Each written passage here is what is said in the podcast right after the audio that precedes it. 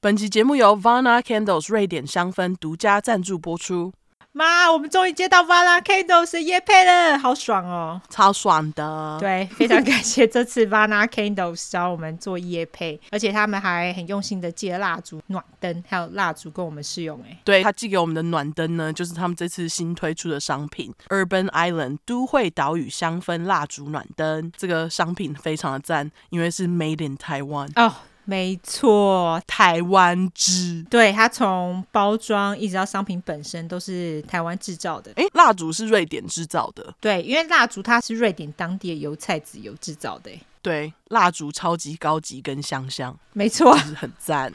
超棒的。对，我很开心的主要原因是因为他们整个商品的概念是用环保永续的概念来制作的。我自己本身就是蜡烛的重度使用者，我几乎每天都点蜡烛。哦，我们也是诶。对，所以我就非常开心他们来找我们叶配。而且其实老实说，我已经笑想了那个蜡烛暖灯一阵子了， 因为大家知道，每次你在点蜡烛的时候啊，只有蜡烛中心那一圈会被烧到。那个超讨厌的欸，对，然后你看现在这个蜡烛暖灯，它就会好好的把它们一层一层的融化掉，还会有香味，又不用害怕有火，多赞！没错。对，而且 Vana Candles 他们之所以会在台湾，原因就是因为他们的创始人跟着他的挚爱来到了台湾，好感人。因为想家，所以他才开始制作 Vana Candles，把瑞典的蜡烛带来台湾。他们是说那个 Vana 的意思就是习惯的意思。他们的创始人说，他希望这个简单但是能够立即提升生活品质习惯植入品牌，创造出纯粹而天然的香氛产品。我觉得这真的实在是太厉害了，对，我觉得用大自然来创造商品是现在的人要追求的事情注。意的地方。对对对对，这样子才可以让大自然永续经营。因为最近真的是让我觉得温室效应非常的可怕。哦，真的哦，对，尤其在美国， 感受超级明显的，真的，天灾实在太多了。没错。我们现在录音的时候是四月嘛，然后昨天在波特兰下雪，然后这是八十年来第一次在四月下雪，都已经四月还下雪，超扯的欸真的。所以我就觉得啊，像是这种天然植物蜡来创造的东西呢，真的是很赞。没错，而且刚刚不就说它是用瑞典当地的油菜籽油来做的吗？对，所以它是对于毛小孩、儿童跟孕妇都非常友善的。我觉得真的敢声称产品是对毛小孩、孕妇跟儿童都友善的品牌，我觉得不多。因为像你知道美国某大厂， 我之前就去他们那边买蜡烛，然后我就问他们说：“哎，你们这个对孕妇友善吗？会不会有问题？”他们自己都不敢讲到底有没有问题，所以我就觉得 Vana Candles 他们敢这么声称，我觉得蛮屌的。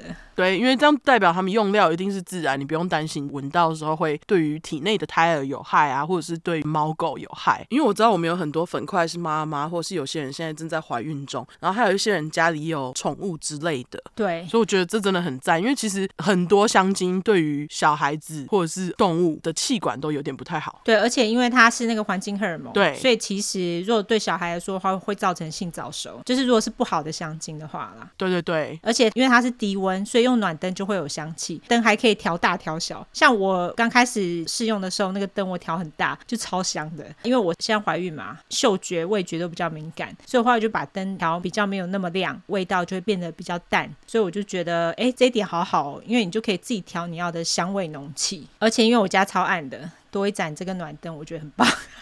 我家暗到爆炸， 而且尤兰达其实非常怕冷，对，所以暖灯又刚好可以暖她身，没错，是不是？哦没错，那这次 Vana Candles 的主打商品呢，就是我们刚刚说的 Made in Taiwan 的 Urban Island 都会岛屿香氛蜡烛暖灯。 没错，它的灵感是来自于他们的创始人对于台湾土地的真爱，用台湾壮丽的自然地景勾勒丰富的几何景观，并拥有现代与传统面向融合交织的文化韵底。东部有连绵山脉，西边是沙丘平原，岛上还有茂密的常绿森林、细白沙滩和丰富的野生植物群貌，承袭台湾跟瑞典的精神和灵感，充满艺术线条、轮廓和几何变化，向福尔摩沙之岛致敬。对这当然不是我写的，这是他们写的， 对，这是他们写的，他们比较文绉绉，非常厉害。对我们没有这么厉害。那这个暖灯有四种不同的颜色，大家可以选啦。对他们的颜色的话，有夜幕黑、鼠尾草绿、大地红跟月光白。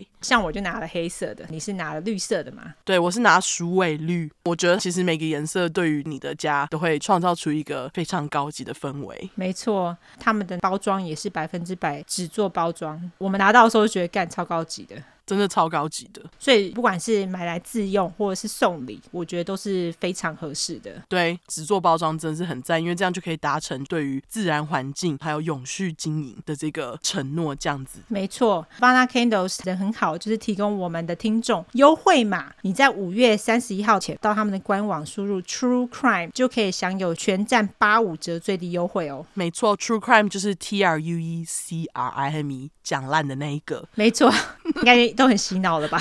对，就算你拼不出来也没关系，我们会把这些资料呢都放在我们的叙述栏，所以如果想要购买 Vana Candles 的话呢，就可以在我们的叙述栏点进去哦。没错，他们还有加码活动哎，就是都会岛屿 Urban Island 香氛暖灯新品上市有一个优惠，它是三四八零元，原价是四四七零元，你们用专属优惠码可以再打八五折。哦，就是三四八零再打八五折，哎，真的很优惠哎。对，超优惠的好不好？我觉得这个是一个非常好的入手价格。对，他们也是有在募集会员，会员的话你还可以有一百元的购物金哦，就是满千折版啦，那个是他们的条件。对，订单满一千五就免运费哦，在国外也买得到啦，运费稍高就是了。哦，对，在美国其实买 Vana Candle 比在台湾买还要贵哦。对，所以在台湾的大家很幸福，赶快到 Vana Candle 的网站买起来，没错，大家买起来好吗？谢谢。我们进入节目。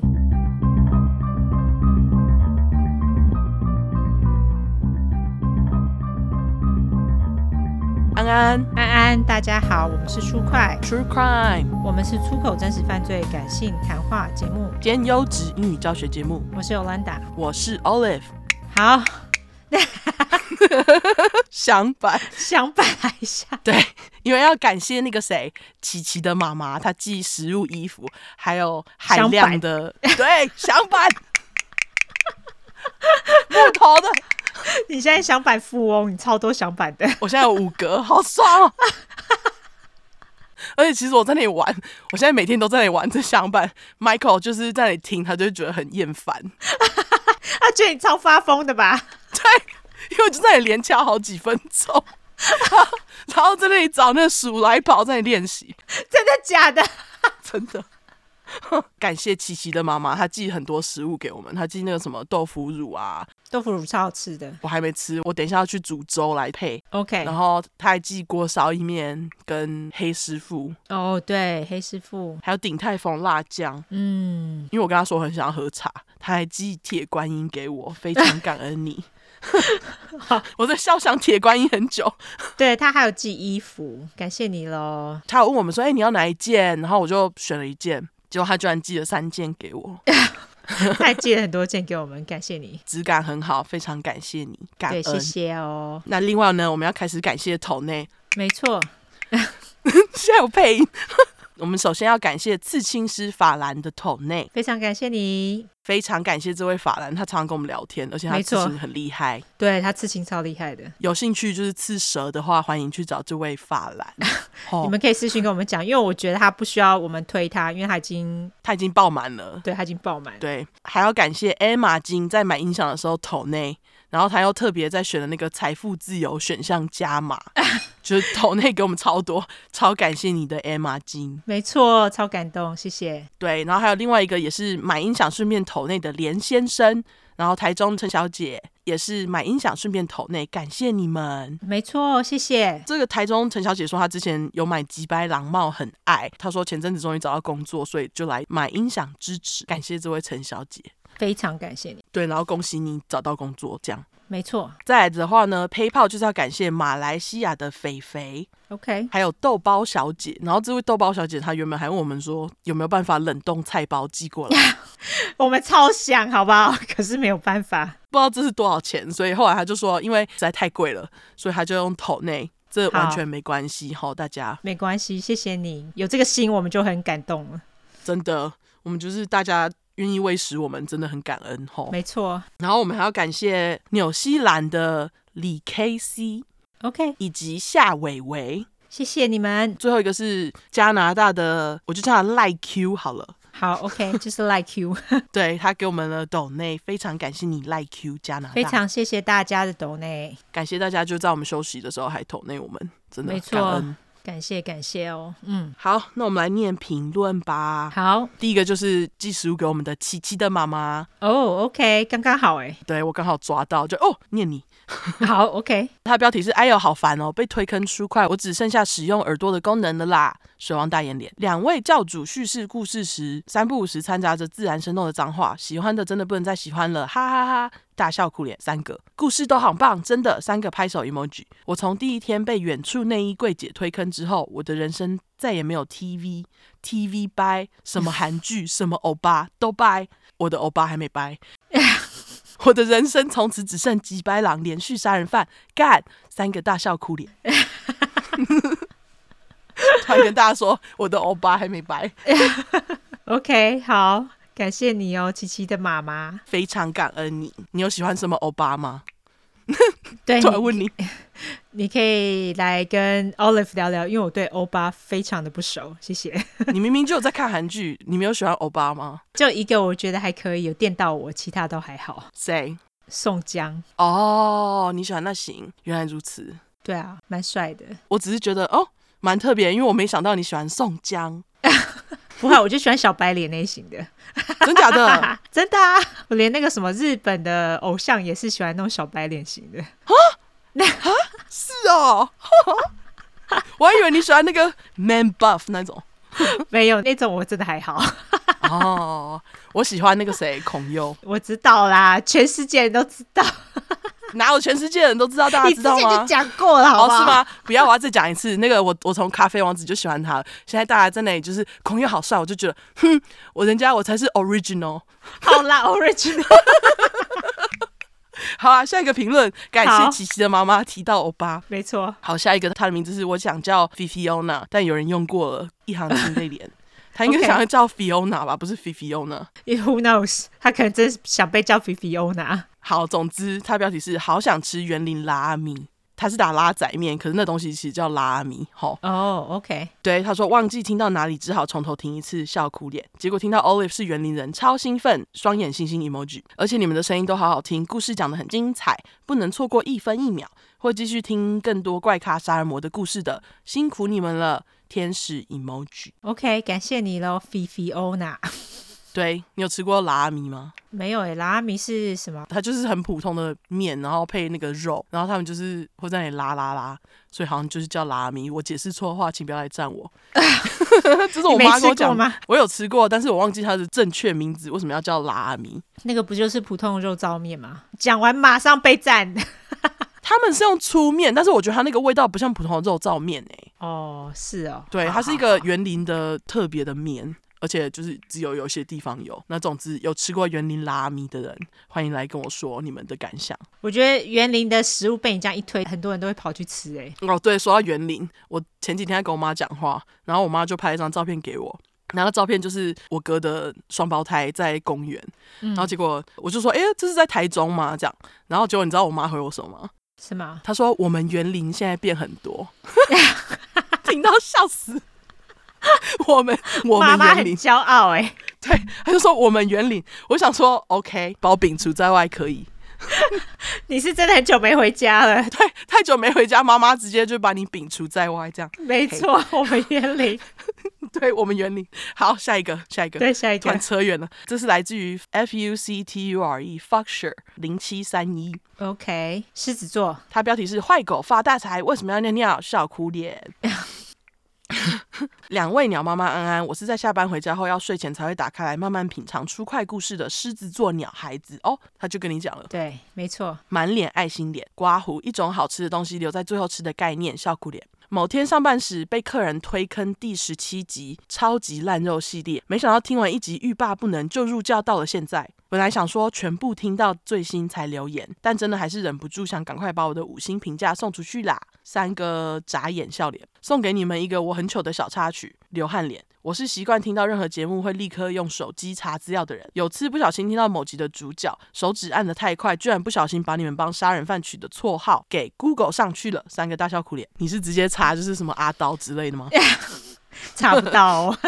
对，查不到你要找那个英文。对，没错，他说：“真心祝福两位节目长红，爱心抖内说不完，thumbs up，出快万岁，三个啤酒碰杯 emoji，感谢你喽。感谢 Foxer 狮子座鸟孩子，而且竟然是第十七块让你入坑，非常厉害，第十七块是什么？就是那个小 B 啊，哦，那真的 No, 很 no 厉啊害，对，那对真的啊很恐，怖。超烂肉黑。好，那下一个是倪安东，不是我哥哥， OK，好，如果是的话要介绍一下吗？不用，我开我玩笑对倪安东没兴趣。 我也没有，但他可以蹭一下。我开玩笑的，标题是 Holy shit，太多听众告白了，我就不说了，放心你喽，爱心。听完五十九大块，他马上是我第一名，觉得荒谬又可怕的一集。铁卡真的太幸运了，妈妈真的很伟大，没错。那个我们通话中有一个妈妈，没错，她真的很伟大，她膜拜所有妈妈，刮胡除了橘白妈妈之外。第一次听故事，全程心跳加速，边听边痛的感觉太真实了。再次感谢两位提供这么棒的平台跟故事，让很多身在福中不知福的笨蛋们知道自己到底有多幸福。另外，祝歪顺产，怀孕期间都不要不舒服，宝宝超天使，超好顾。然后他后面有一个挂号，抽血技术员在台湾大概是检验人员在做的，小一点的医疗院所就是由护理人员抽就行了。By the way，台湾的医师打针技术超级烂，基本上没什么在打针的。哈，真的假的？哦，是医生打针技术超烂。OK，对，可能是因为护士太过来了。哦，好，感谢你的补充哦。没错，没错。不过我最近一次抽血是去做那个糖尿病的糖水测验，嘿我被抽完之后，我的手上都是 O 型、欸。但是我觉得可能是因为我有在吃阿司匹林，像我这种高龄产妇都要吃阿司匹林。哼然后据说吃阿司匹林会比较容易 O 型，哦，原来如此哦，竟然有这种事对，所以我手上的 O 型到现在都还有。哈，还没消，这么多天了对啊，我到现在靠背都还是紫紫的。对啊，啊，好辛苦哦。真的怀孕好真的，累大家对那个孕妇或妈妈们都好一点，好不好？他们真的是非常辛苦的一群人。真的、啊下一个是来自于 Alex 零 W 零，好像是一个脸那个，对，好像是一个脸的符号。没错，标题是绿洲。他说被我弟推坑，因为本人跟你们一样喜欢这种真实案件。虽然这些事件都发生在不同的地点跟年份，但是都在同一颗地球上，所以感觉跟自己很近。觉得我好像也经历这些事情。上班八小时，真的可以一边做事一边听你们讲故事，真的是直接找到一块绿洲，红橙黄绿蓝紫，爱心五星奉上，也希望你们可以一直做下去。感谢你喽，Alex。对，感谢 Alex。没错，在同一颗地球上，没错，而且我每次听到大家上班八小时都在听，我就觉得很开心，真的，因为可以陪大家度过痛苦的上班时光。 我觉得真的，蛮因不为错以前是我们在听别人度过痛苦的上班时光，没错，现在是我们帮助大家。对，非常的感恩，感谢 Alex。没错，下一个是来自于咪宝宝，标题是“一星评论要怎么看？”问号。自从开始听 podcast 后，都是用 Apple Podcast，但从没想过要 rating 哪个节目。刮胡包含我超爱的骨癌，我都没评论过，当然也没有五星推到爆过。对不起，主委。OK， 古玩不需要啦， 反正他一直都在前面。对骨癌评论都爆了，你还是可以去留啦。对，不过我们比较需要。嘿 嘿，没错嘿。他说，因为我根本不知道是要去哪评分，刮胡笑苦脸。但自从听了出快后，我突然积极的开始找到底要去哪里评分。现在终于找到了，庆祝放炮 emoji。一找到第一件事，当然就是要五星推爆你们啊，爽！而且我在黑五买到的无线耳机，拿到手的第一件事，也是毫不犹豫就打开出快，刮胡都还没充电呢。我还买抗噪的高级耳机，都听不到我家的猫在哭腰了。太阳眼镜脸，我完全懂。我不想听我们家的猫哭腰的时候都用那个。 好，对，他说现在我都不听苦哀了，财富之路因此离我而去，一行清泪脸。 但是你现在有保命之路啊，出没快错，没错，命有了，财富之路哪里还远呢？说得好。天啊，我真的是教主体质，真的讲这种话是三小。他继续说，希望不要因为听出快而出快之路朝我靠近，你会远离。吼，他没说错：“对了，我想找可以 rating 的一个重点是，因为我想去找一星留言来当笑话笑笑刮胡，人生很苦闷，但我发现我才是个笑话。”因为我根本找不到要去哪里看一星评论啊呐、 OK，这则留言不知道会不会被看到，也不知道是我先学会怎么看一星评论，还是我有幸先被念出来，笑哭脸。总之爱你们喽！我是被朋友推坑出快邪教的，他一定没有想到我现在工作听、开车听、做饭也在听，歪嘴吐舌脸。一星评论你真要一直拉、欸，因为其实我觉得我们一星评论不算多，对，但是就是有那么几个白目这样子。对，所以你要一个一个看啦，找不到也无所谓，反正不是什么营养的东西，好不好？对对对，没有那么重要啦。如果就是好笑一点，我们就会把它贴出来骂一骂这样子。对，没错。好，感谢你的留言喽。咪宝宝，感恩。没错，下一个是来自于 T H Z T N，这应该乱码吧？没然后错，它的标题是惊叹号，太刚好了吧！真的很喜欢你们，听别人的留言都觉得很有趣，倒是从来没有想说要留言，想说爱就放心里。但是听到第五十八块。丑婉跟阿斯、天平和双子，我老公跟我也是这个组合，惊讶害羞脸。而且我们养一只可爱小狗儿，刮胡叫韩吉。由于是米克斯，所以本来小小只，后来也是像吹气球。然后它的笼子很快就装不下它，还想说啊，不然以后我们小孩不乖关笼子好了。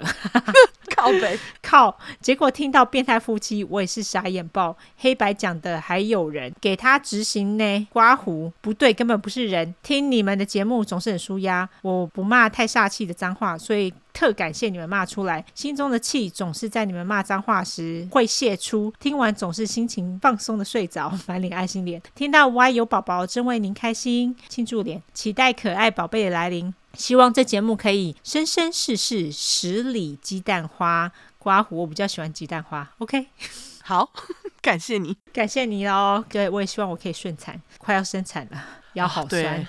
对，现在应该很重吧？哦，超重的，每天都捧着肚子走路。对，在两个月，在两个月，加油！没，错，对，两个月出来又是另外一个挑战。另外一个地狱。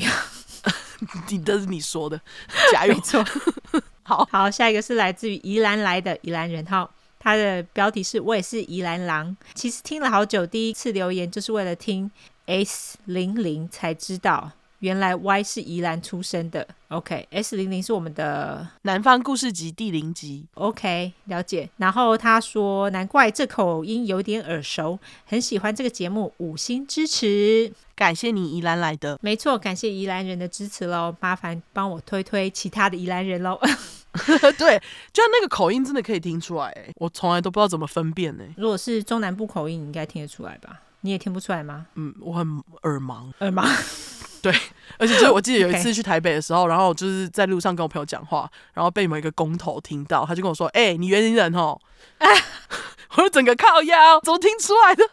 哎、我觉得园林算是蛮 specific，就是他也不是说，哎、你是不是中南部人？他就说你是园林人，我觉得很厉害。对，所以看大家有没有人这个超能力，欢迎来跟我们讲。我真的很 OK 想知道。嘿，好，下一个是来自于 Q O O Ho Hey 括哈嘿 Ho Ha Hey，OK，、好，还是 Q O O 好喝。 ，Q O O，有中国汁真好喝，喝的时候酷，喝完脸红红。那个 对，就是这个。好，继续 OK，好，它的标题是 O M G G 几个 G 啊？一二三七，O M 七个 G 居然变成 Podcast 了。三集刚结束入的坑，出去玩听、工作听、睡觉听，后来知道南方故事集社团爬文爬了好久，但是不知道是不是工作看太多字，还是我鱼脑，我居然完全记不住人物关系，看不懂。笑哭脸，现在竟然可以用听的，还可以听到 O 的反应啊！刮胡尖叫，九个九个金圣杰教练， 希望在这个新一波疫情在美国肆虐的时刻，两位创作者和你们的家人都可以平安健康。听到无爱的消息，也觉得好感动。刮胡超怪的，明明不关我的事，哈哈。总之，希望你们不要太累，都可以健健康康。我愿意慢慢的等。刮胡嗷嗷待哺脸，感谢你 Q O O 好喝。 没 错，感谢你支持我们的方故事集。对，现在台湾好像也是疫情变得有点严重，但是希望大家不要太紧张。好、没错，就是我们在美国这么 combo 的疫情之地，我们也活着，好不好？ 大家加油哈，对，加油！会没事的。没错。好，下一个是来自于 Rabbit 一二二二五，标题是菜市场名 Rachel 留言 Part Two。每天只要有空就在听出快的密，今天敲碗自白杀手居然得到回复，内心超级无敌激动。 刚好又领了年终，决定直接投那一年份，希望大大们笑纳。好兴奋！无论是 YouTuber or Podcaster，都没有一个节目让我投内。两位大大实在太让我喜翻人。刮胡话说我是太阳摩羯、月亮天蝎的女子，嘻哈。诶，我也是太阳摩羯、月亮天蝎耶。对耶，难怪我们两个会合。他跟我一模一样诶，太阳摩羯、哦月亮你天们蝎。要不要去嗯？认识一下啊真的，这个 Rachel 我们可以互相相认一下。对，我是太阳天蝎，月亮母羊， 哦，然后 OK Michael 是母羊座，很神奇，对不对？星座。没错，唐老师，唐老师对。好，好下一个，下一个，下一个是来自于一一二六一四，他那个一是 A B C D 的一。好，标题是期待被念到，好想用更多的文字表达对你们的喜欢，可是为了你们嘴巴不要太累，我决定写这样就好了，连 emoji 都不打。感恩。但是这样并不代表我对你们的喜爱就一点点，一切尽在不言中。刮胡 P.S. 我实在不懂那些不喜欢骂脏话的人就离开就好啦，为什么还要来这边写一些不中听的话，影响你们的心情？总之，爱你们。 感谢一一二六零四。二六一四，哎，我是念二六零四是不是？刚才对，念是错。二六一四。 好，二六一四，感恩你哦，一切尽在不言中。没错，一切尽在不言中，非常好非常感谢你。好，下一个是来自于。起胖无比，他的起是那个起立的起，他的嘿标题是被女友推坑，然后就分手了哈。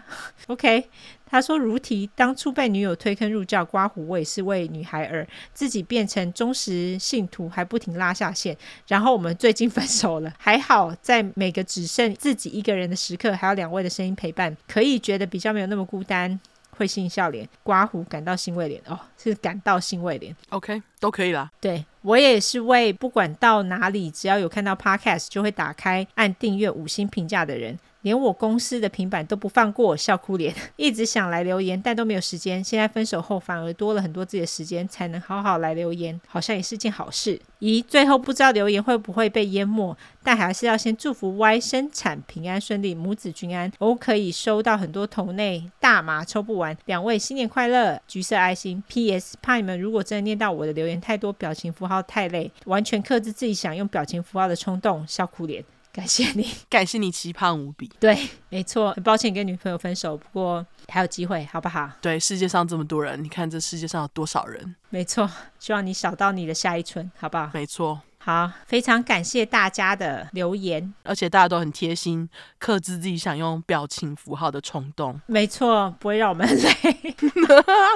真对，的。好啦，好，你有纠错吗？没有，好，那我也没有，那我们就来免责喽。好，因为我们的主题是在讲有关血腥暴力或者性虐待的内容，建议有类似创伤或经验的人，还有不喜欢这类题材的人就不要听喽。十五岁以下也拜托不要听，妈妈带着也不要听哈。我们会用比较轻松的方式去讲这些故事，并不代表我们不尊重受害者，毕竟案件内容都很沉重，我们都是杀开人犯的玩笑，开人饭的玩笑。我们都是开杀人犯的玩笑，对于死者会给予绝对的尊重。还有我们的故事充满了偏见，因为我们不爽就是会骂人，我们不是媒体，不是警察机构，没有义务客观中立。要听客观中立的人，你就是转台，或是你自己去找资料，好不好？不要来这边跟我们靠背。请你离开。离开也行。另外，我们住在美国有一段时间了，所以还是会中英文夹杂，毕竟这是翻译的故事。我们还英语教学，优质英语教学节目，好不好？有玻璃心的人，这边给你一个警告：我们逮到机会就说中国的坏话，所以假使你不喜欢我们说中国坏话，拜托你就不要听了哈。嗯，还有不喜欢听脏话的人，拜托你直接关掉，离开，好不好？拜拜，我们无缘。另外，我们如果有提到任何加害人有心理疾病的话，并不代表你有心理疾病就会干一样的事情，因为有很多人一样都有心理疾病，但是他们内心充满正气。所以，如果今天我们骂加害人，并不代表骂所有有相同心理疾病的人。大家拜托不要自己对号入座喽。没错，好了，那今天我就先讲嘛。我们上一集弄了一个悬案，选爱。悬案，悬案。你今天那个吃螺丝很严重 哦，这不是吃螺丝，这个是讲错话，哦吃螺丝是吱吱吱吱这样吗？就是口急。口吃，嘿，上一集弄了一个悬案，我们直接休息了一集，大家还愉快吗？应该还蛮爽的，嘿。我们很爽啦。 听众不知道，我这次要来讲一个大家都很熟的人，因为在前阵子其实也有非常多人私讯，希望我们可以聊聊对于他官司的看法，所以我后来就决定干脆来做一集，直接把他的官司跟故事讲给大家听。那我就不卖关子，我直接跟大家说名字。我这次要讲的呢，就是 Britney Spears，也就是 小甜 Oh, 甜布莱尼。没错，就是他，大家应该大家很熟嘛。他我就不取绰号了，对他就是唱那个 Hit me baby one more time 那 个，我本来还想说这个之后再唱，结果你现在就唱也好，我现在就要唱。好好好好，你已经唱了，我知道，等一下你要留到之后 吗？来不及了。好，对， 那反正大家应该都知道他啦，就是年纪轻一点的姐姐来跟你说他是谁哈。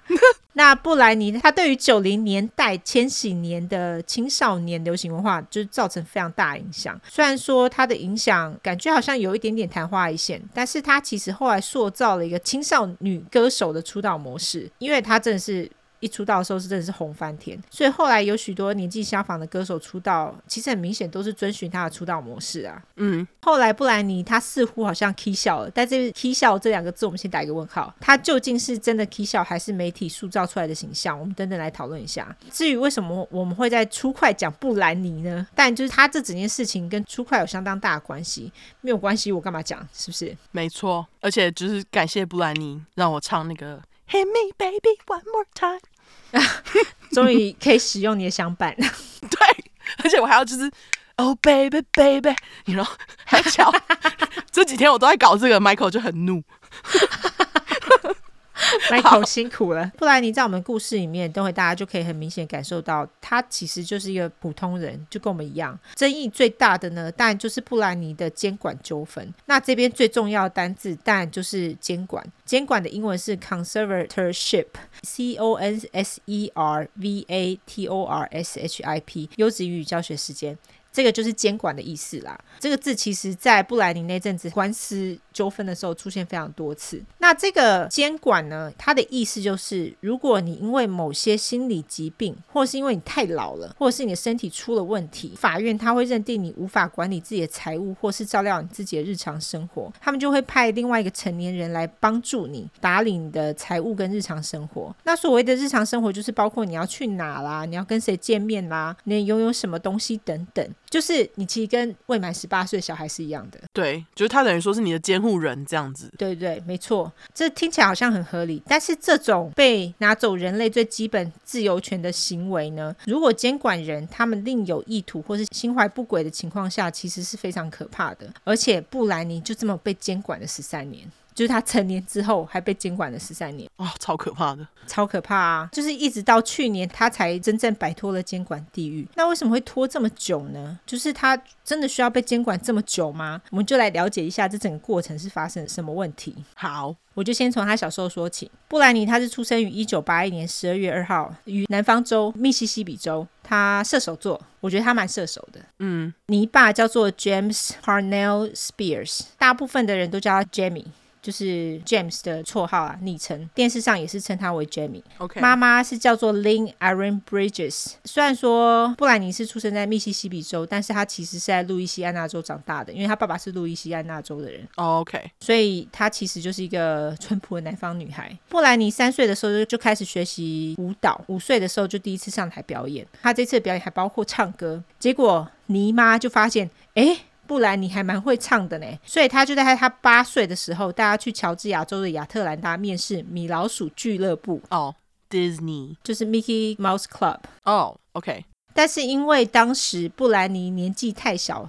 就被拒绝了。当时选角的人呢，他们就建议妮妈带布兰妮到纽约上专业的表演训练学校。那布兰妮跟妮妈也在这个时候正式搬到纽约生活。布兰妮在两年后。她就正式成为电视选秀节目《Star Search》的最后入围选手。这个《Star Search》就是有点像现在的什么《American Talent》之类的节目。哦、就是选秀节目啦。对对对，他那时候才十一岁，他也在这个时候正式进入了米老鼠俱乐部。大家知道跟他同时进入米老鼠俱乐部明星有谁吗？大家最耳熟能详就是 Christina Aguilera，还有嗯大贾斯汀 Justin Timberlake，还有垂眼帅哥 Ryan Gosling。呜呜，就是这几个大概是大家比较熟知的。但是很不幸的，米老鼠俱乐部在两年之后，这个秀就被腰斩。布兰妮于是就再度回到密西西比州生活，所以他这时候是十三岁吗对，大概就十三、十四岁左右。 ？OK，那在密西西比州，尼妈还是没有放弃，她将布兰妮的唱歌的 demo 带寄到各大唱片公司，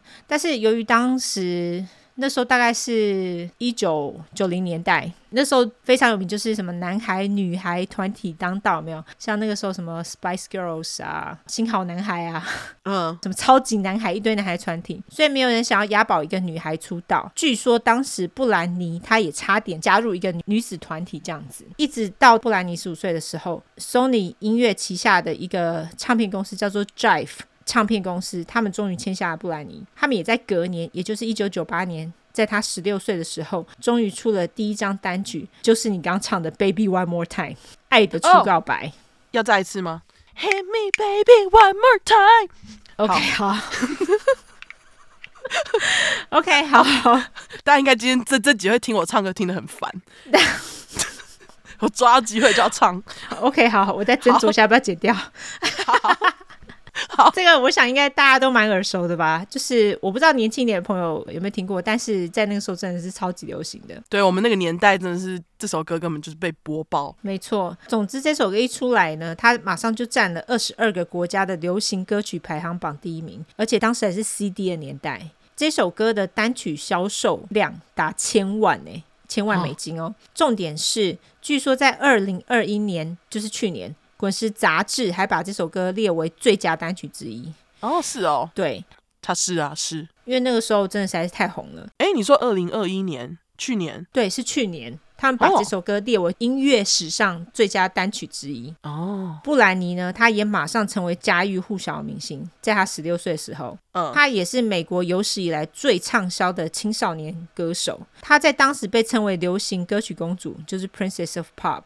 那她在一九九八年到二零零三年间的收入是七千三百万美金，哇我无法想象有多少钱啦、就是很多钱意思啊，哇， 超有钱的。对，那首歌真的是神曲，难怪赚那么多。嗯而 且她的 MV 就是她的音乐录影带，那时候也是被播爆，好不好？哦，真的，当然，成为这样子知名人物是要付出代价的，因为据说布兰妮她是美国史上拍最多照片的人之一，其他上榜的人还有 Michael Jackson、玛丽莲梦露、戴安娜王妃等等。那意思就是说，她基本上是毫无私人生活的，因为狗仔随时随地都是跟着她。而且刚刚简述了布兰妮的成长过程，大家有发现吗？因为我都是在讲妮妈。啊，泥爸嘞，泥爸呢？据说他其实有非常严重的酒瘾问题，而且据说泥爸在喝醉的时候，他不但会口出恶言，这也罢，他还会动手打人，所以他也根本无法好好工作，他也因此宣布了好几次的破产。那也因为他酒驾跟药物使用被警察逮捕了非常多次。后来布兰妮也对爸爸很好，他在二零零四年的时候，他就督促你爸去乐戒所戒酒瘾跟毒瘾，他还帮他付乐戒所的钱呢。大家要知道，私人的乐戒所是非常贵的，哦，真的，当然有公共的乐界所，但是因为公共乐界所的环境非常不好，没有什么身心灵课程那种东西，就只是给药物而已。嗯，所以布兰妮其实对爸爸蛮好的。那我这边也来稍微简述一下尼爸的生平。尼爸出生于一九五二年七月六号，在路易斯安那州出生的，他是巨蟹座。那尼爸的妈妈就是布兰妮的奶奶，在尼爸十三岁的时候，他就自杀了。尼爸十七岁的时候呢，他出了一场非常严重的车祸，幸运的活了下来，但是他车上有另外一名打美式足球的同才。却因此死亡了。在一九七六年，尼爸二十四岁的时候，他就跟尼玛结婚了。但是实际上，尼爸在跟尼玛结婚之前呢，他还有一段婚姻，但是没有多久就离婚收场啦。那尼爸跟尼妈的婚姻也在第四年的时候，尼妈就要求要离婚，这当然就是因为尼爸的酒瘾问题嘛。由于尼爸在喝酒后的暴力行为，尼妈也因此在这个时候用了一个 restraint order，就是限制令啦，嗯他不准尼爸靠近他。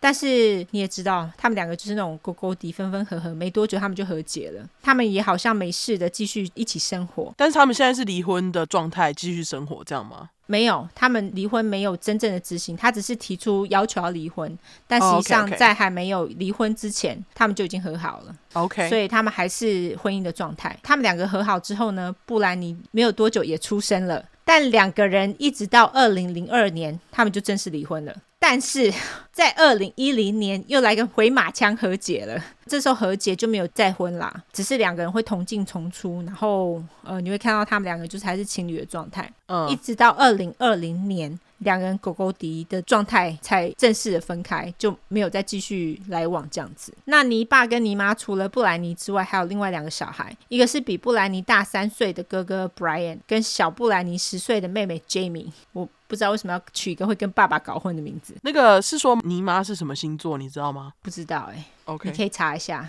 应该查得到。我现在查，马上，因为我想知道就是为什么他跟他爸这样勾勾搭。他妈妈是五月四号金牛座，哦，OK、o k 金牛跟巨蟹这样子。这个我就不知道了。好，继续。那总之呢，大家刚刚听了就知道，你妈花了很多精力让布兰妮去学唱歌跳舞嘛。那当然，除了花精力之外，当然也花很多钱啊。一九九八年，泥爸跟泥妈他们那时候就宣布破产，但是大家还记得吗？就是小田布兰妮也在这个时候出了她第一支最畅销的单曲《Baby One More Time》，但是在这个时候，布兰妮跟爸爸接触的机会少之又少，因为据布兰妮表示，她其实蛮怕爸爸的，所以泥爸在布兰妮的成长过程当中其实很少出现的哦。那甚至泥妈在二零零二年正式跟泥爸离婚的时候，布兰妮那时候也觉得妈妈做了一个非常正确的决定，一直到二零零七年以前，布兰妮跟妮妈都保持非常良好的关系。但是据说，二零零七年有一次布兰妮打电话到妮妈家的时候，接电话却是爸爸。她当下马上就觉得被冲康，就想说啊，你们不是离婚了，现在又回马枪是三小。所以在嗯最近一部纪录片当中，就是 Framie Britney Spears。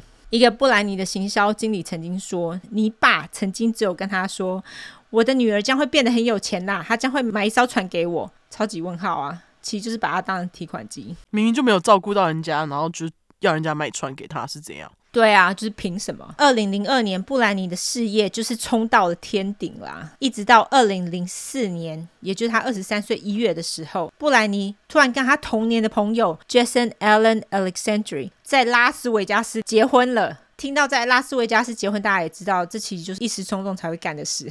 通常嘿对，通常不过百分之九十都是嘿，这件事情当然在当时马上造成一股轰动嘛。他们两个人呢，也在婚后的五十五个小时就直接宣布这个婚姻无效，因为他们知道这个是冲动之下去结婚的嘛。嗯，然而，在同一年的七月，非常想婚的布兰妮又跟他的一个舞者叫做 Kevin Federline 订婚了，我就叫阿文。好，据说两个人是在订婚的前三个月开始交往的，而且他们才交往三个月就订婚嘞、那这个阿文呢，跟他的前女友，他那个前女友据说也是一个演员啦，有了两个小孩。那阿文在跟布兰妮交往后，他立马跟当时怀了他第二个孩子的女友分手，是不是个渣男？哦，当然，布兰妮跟阿文交往的时候也是逃不过狗仔的相机啦。那重点是他们两个人交往居然还拍成实境节目、欸，哈，是哦，对，布兰妮事后在受访的时候，其实非常后悔拍这个实境节目。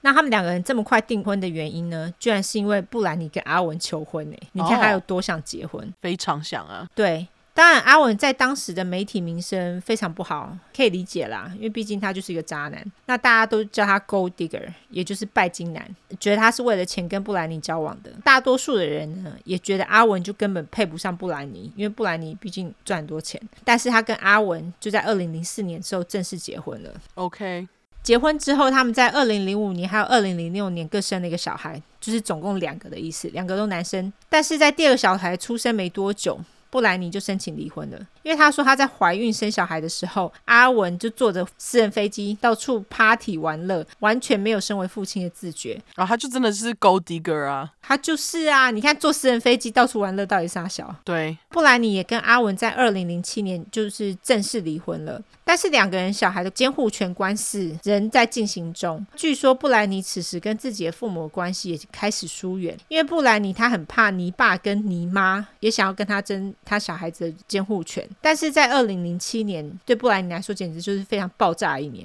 二零零七年一月，跟布兰妮很亲近的一个阿姨因为卵巢癌去世了。二月，布兰妮就进入一个乐界所，结果她只进了一天，她就出来了。隔天，她就把自己的头发给剃了。哦，这在嗯那个时候也是很大的新闻嘛。对，她头发剃了，然后她其实就剃前面，没有剃后面，因为那是她自己剃的。哎，因为听说好像没有人肯帮他剃，所以他就自己剃。大家就开始担心他的心理状况啦，因为这真的是蛮 k 笑的嘛。在这个时候呢，泥爸居然拿到了布兰妮的暂时监管权。在剃完头发的下一周，布兰妮又进入了乐界所。十月。法院把小孩的监护权判给了阿文。除此之外，当年也就二零零七年，LV 还告布兰妮说他在《Do Something》的音乐录影带当中，他把车子里面改装成 LV 内里的椅子，所用的 LV 经典印花皮革是用仿冒的 LV 做的。是哦，哼对，所以这次音乐录影带还因此不准在欧洲的电视上播放。哦，不知道这种事，嗯对我也是查到之后，我才想说，哦，原来有这种事。嗯，虽然说二零零七年发生这么多虽小的事情，但是布兰妮在二零零七年还是发行了很多支单曲，包括《Give Me More》。Piece of Me，还有 Break the Ice，各国都得到蛮好的成绩。那她也在二零零七年底正式跟狗仔 Adnan Gallup 交往。据说他们两个认识，当然也是在这位叫做阿南的人当狗仔的时候，因为那时候他跟布兰妮到处在拍照嘛，就是他就狗仔嘛。你知道那时候布兰妮被狗仔就是很夸张，大家就是包围他，不管他去哪里都包围他。那有一天布兰妮要加油的时候，他不小心停错边了，就是他油箱不是靠那个加油管子那边，他要走到另外一边加油，但是因为他那时候被狗仔给包围了，所以他根本走不过去，你知道吗？啊，而且他们还跟这么近，到底是对怎他们样就是跟这么近，因为大家都黏着他。那个时候呢，阿南就很好心的问布兰妮说，是不是需要帮忙？然后两个人就因为这样认识了。那每次狗仔出现的时候，布兰妮就会特地寻找或是询问阿南是否在场。那两个人也就是因为这样子交往了。其实我觉得布兰妮的内心很寂寞啦，阿南也因此从相机的后面变成被拍的对象，就是他本来是狗仔，现在是他是被狗仔拍的对象。嗯，其实大家很可能很难想象，因为我们现在有智慧型手机，在没有智慧型手机的年代，任何一张布兰妮的照片都是非常值钱的，所以狗仔才会一直黏着它。你只要能拍到一张布兰妮的照片，你就可以拿到很多钱。那我们来稍微聊一下当时对于布兰妮的评价，因为布兰妮这么红，出道的时候年纪又很轻嘛。当然，她就成为非常多青少女的偶像，很多青少女或者是年纪更小的，他们都会模仿布兰妮的法装跟穿着，这当然很正常，因为她是他们的偶像嘛。但是因为布兰妮她的形象他从出道那个《Baby One More Time》音乐录影带，他在里面其实就是穿着很性感，所以他的形象其实就是性感的。甚至他后来也是每一个音乐录影带都是越穿越性感，所以他的穿着在当时被批评就说是 slutty，slutty 就是放荡意思啦。优质英语教学时间 S L U T T Y，所以其实有非常多的妇女都认为布兰妮带起非常不好的风气，这些都不是我觉得最扯的。我觉得最扯的是布兰妮跟大贾斯汀在交往的期间，这应该大家都知道了吧？嗯，他们就是在米老鼠俱乐部认识之后，他们有交往过一阵子。大家会一直问他，他是不是处女？因为大贾斯汀是他第一个正式公开交往的对象。那我当时听到的时候，我就觉得莫名其妙，他是不是处女到底关大家屁事？而且就算他穿的性感一点，又关大家屁事？为什么这是带起不好的风气？奇怪，当时被批评的真的蛮惨的。嗯，总之，在当下呢，所有的媒体都追着他问说：“你还是不是处女？”布兰妮当然就是当下不停的澄清自己是处女之身。我觉得主要是因为他是南方人出身，因为有很多基督徒他们在婚前是不能有性行为的，哦所以他们对于他是不是处女之身就会非常在意。哦 OK，总之，在两千年的时候，布兰妮红极一时，大家对于她的体重啦、外表啊都有非常苛刻的评价。当然，这对布兰妮来说是非常不公平的，因为她其实也是一个普通人啊，情绪、外表起起伏伏，怎么可能随时处在最好的状态？据说布兰妮她失去了小孩子监护权，也是跟媒体塑造形象有非常大的关系，因为媒体把布兰妮塑造成非常不好的妈妈。例如说，布兰妮会在小孩子还在车上的时候，她为了躲狗仔，然后快速驾驶。或是怀疑布兰妮在带小孩的时候有使用毒品等等，这些照片啊都一直不停的流出。因此，在法官在判那个监护权的时候，已经对布兰妮有先入为主不好的印象了，所以也理所当然的把小孩子判给阿文啊啦、哦，就是媒体影响到法官的评判方式这对，样，就是这根本已经是不公平了。照理说，法官不应该要先入为主的观念。没错，还记得我刚刚说泥爸拿到了那个布兰妮的暂时监管权吗？重点是布兰妮在这时候已经跟爸妈疏远了，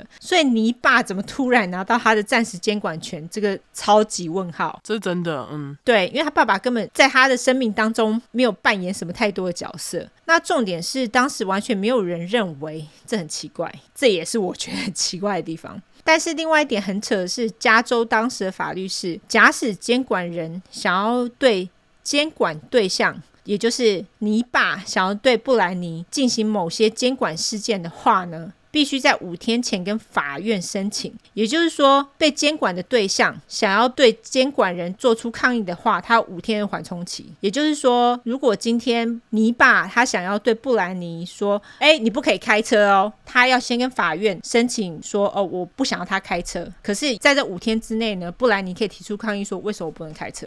哦 OK，重点是这个五天呢，在特殊的情况之下，也就是说被监管对象如果有即刻的生命危险的话，这五天的等待期就可以取消，所以监管人就可以直接立即对监管对象实施监管。因为据说当时布兰妮有一个经理人，似乎对布兰妮下药，然后掌控布兰妮的行动，意思就是说他们觉得布兰妮可能因此有性命的危险，所以泥爸在这个时候也掌控了布兰妮的财务跟生活，意思就是说他可以随时监控他，他不用跟法院申请的意思。你说的经理人是经纪人吗？因为就是 manager，那可能就是经纪人吧，对。嗯不过那个经纪人好像也是自己号称是他的经纪人啊，所以也不知道是不是，OK 真的。 ，OK，其实像这种永久的监管啊，通常比较发生在年纪大的老人的身上，因为老人年纪大了嘛，可能会行动不便啊，或是脑部退化之类的，所以法院就会帮他们找监管人来管理他们的日常生活。据说通常都是发生在七十八岁到八十一岁的人身上。说到这边，就跟大家推荐一部电影，叫做《I Care a Lot》，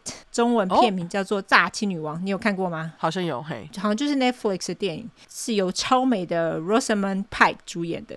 我很喜欢她在里面穿着打扮。那总之，电影的内容大概就是说，她跟医生合作，找了那种没有任何亲戚的老人，请医生作证，说这些老人脑袋不清楚，无法自我管理生活等等，然后就跟法院申请做这些人的监管人，然后他就马上把人家的钱给骗走，借此大赚一笔。这部电影我蛮喜欢的，非常推推。好，那据说这种监管权呢，虽然说大部分都是发生在老人的身上，但是有可能发生在年轻人的身上。但最知名的例子，除了布兰妮之外，还有另外一个是演过《足球尤物》的 Amanda Bynes。啊，我知道，他也是被就是 conservativeship 所苦这样。没错，而且据说就是在布兰妮移除了她被监管权之后，她也正在设法打官司这样子。啊，祝福他！我很喜欢 Amanda Bynes，因为她后来就消失了。哦，他真的是消失超快的欸耶，而且他真的就真是的无声无息。因为布兰妮后来其实还是有在媒体上曝光，可他后来基本上都消失了。真的，嗯，那在二零零八年，布兰妮还在为了小孩的监护权挣扎，跟阿文打官司。但是有天，警察到达布兰妮家，发现布兰妮似乎使用了毒品或者是其他药物，接着就被送医了。布兰妮就因此失去了小孩的监护权，阿文他就成了他们小孩的唯一监护人。泥爸也在这个时候呢。正式成为布兰妮的永久监管人。布兰妮的财产也由一个叫做 Andrew Wallet 钱包先生的人所掌控。也在这一年，就是二零零八年，布兰妮发表了她的专辑《Circus》。泥上马戏团当然也是卖的很好啦，主打歌是大家耳熟能详的《Womanizer》。 Womanizer，Womanizer，Womanizer。哎，你的响板嘞？ 哦，对耶，靠 腰。Womanizer，Womanizer，Womanizer，baby，是这样 唱吗？之类的吧，我也不知道。那总之这个字我们之前就跟大家说过是什么意思了，大家就自己去复习一下。没错，那二零一零年，布兰妮正式跟她经纪人 Jason Trowick 老杰交往。这个经纪人年纪比较大，两人也因此终止了他们的商业上往来，就是他不当他的经纪人了啦。嗯，二零一一年第七张专辑《Famine Fatal》蛇蝎美人问世。二零一二年，老杰也跟泥爸成为了布兰妮的共同监管人，但是在二零一三年，布兰妮就跟老杰分手了，所以老杰的共同监管权就移除了。那泥巴又成为唯一的监管人，为什么不是尼玛、啊？这就是很奇怪的地方啊！为什么是泥爸，不是对泥妈？就他以前都没有在管，怎么现在就就要管了？奇怪对，但是因为你知道，这时候泥妈也跟泥爸还在一起，哦，所以好吧他们就会觉得哦，谁管都行。我觉得啦。 OK，好，在跟老杰分手后没多久，布兰妮就开始跟 David Lucado 拉卡交往。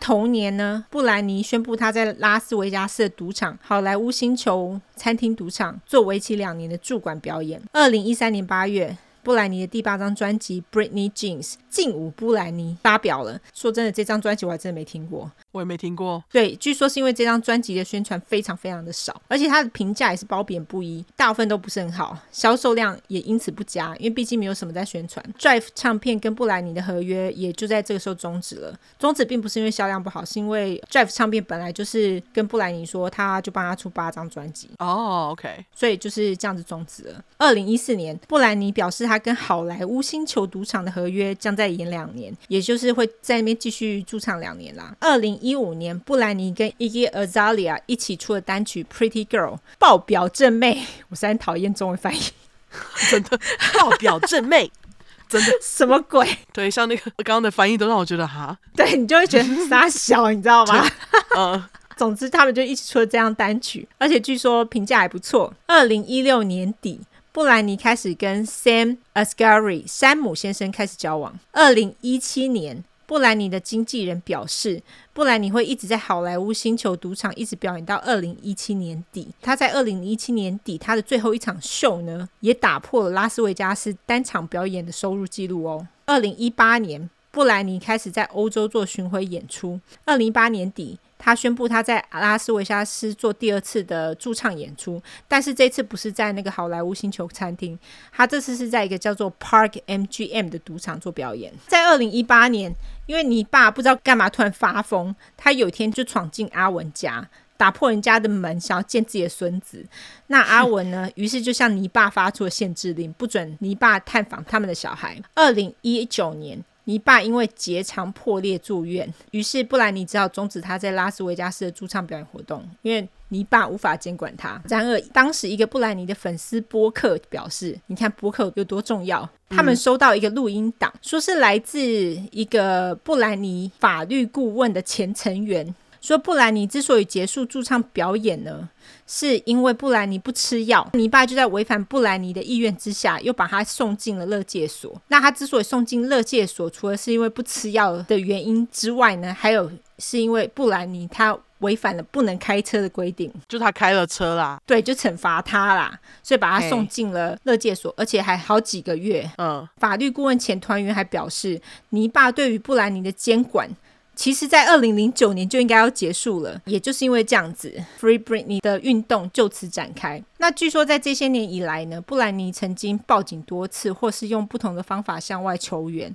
而且呢，她有次还简讯跟阿南求救，还记得阿南吗？就她之前的某一任男友，就是那个狗仔啦。狗仔嘿，对狗仔男友阿南也人很好的帮他找了律师，想要帮忙打官司。在经过了一番狗仔的追逐战之后，布兰妮终于跟这位律师碰面了。那律师也表示他可以帮助布兰妮，但是在开庭之后，法官却表示他有资料显示。布兰妮不能也无法拥有自己的律师，所以这个律师就当场被请出了法庭。诶，我整个就觉得问号，因为神经病杀人犯都可以自己请律师了，结果居然布兰妮不能。对啊，为什么啊？这根本就是剥夺人权吧？对啊，就是剥夺人权，我觉得很扯哎、真的啊，那他们用的是什么资料呢？说他不能自己请律师，据说是因为医生表示布兰妮有某种形式的失智症，所以他们认为布兰妮并没有能力挑选自己的律师。整个觉得什么鬼？重点是，这位医师之前也根本不是布兰妮的主治医师，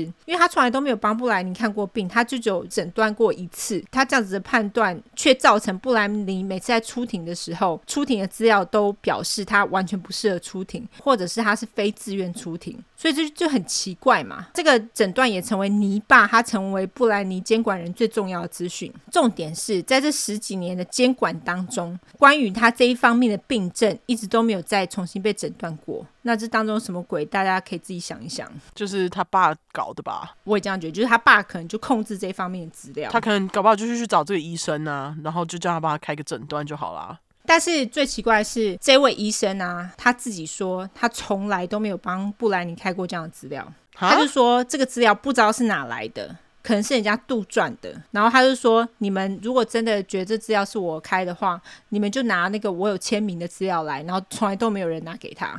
就是没有人拿出这个证明。所以说，搞不好就是有人冒充这个医生的名义，然后去开这个诊断。没错，没错，非常有可能。竟然有这种事，自从二零零八年，尼爸他就搬进布兰妮家跟他一起住嘛，因为就是开始监管他。那尼爸对布兰妮的监管啊，完全是无微不至。布兰妮不能拥有自己的手机，她也不能自己随便离家，她不能随便跟他人接触，连跟男朋友出去也需要有人跟着，或是获得尼爸的允许。那更扯的是呢，在阿南请的律师那时候不是被法庭请走了吗？嗯，法院帮布莱尼那时候指派了一个律师，但是这个律师却同时也是泥巴的律师，这不是很奇怪吗？对啊因，为布兰妮上法院的目的是要移除对他的监管嘛，尼爸当然是想要继续他对布兰妮的监管权嘛。重点是布兰妮和尼爸的律师费，通通都是布兰妮支付。据说他那时候支付律师一年五十二万美金，但是布兰妮自己在二零一九年的生活费，当年只有四十三万美金。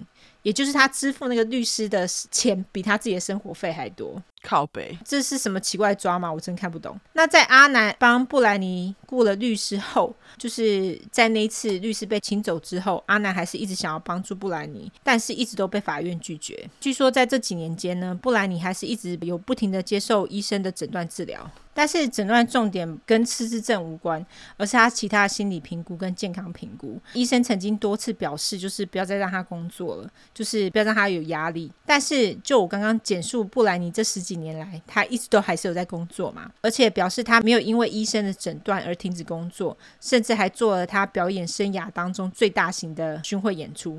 那这个最大型的巡回演出就是我刚刚说他去欧洲做巡回，他这个巡演演出呢包括十八首歌，而且他所有的舞步都是重新编的哦，就是不是旧的舞步，而且总共九十七场的表演，横跨三大洲，还带来了一亿多美金的收入。除此之外呢，布兰妮在一九九九年到二零一八年的表演。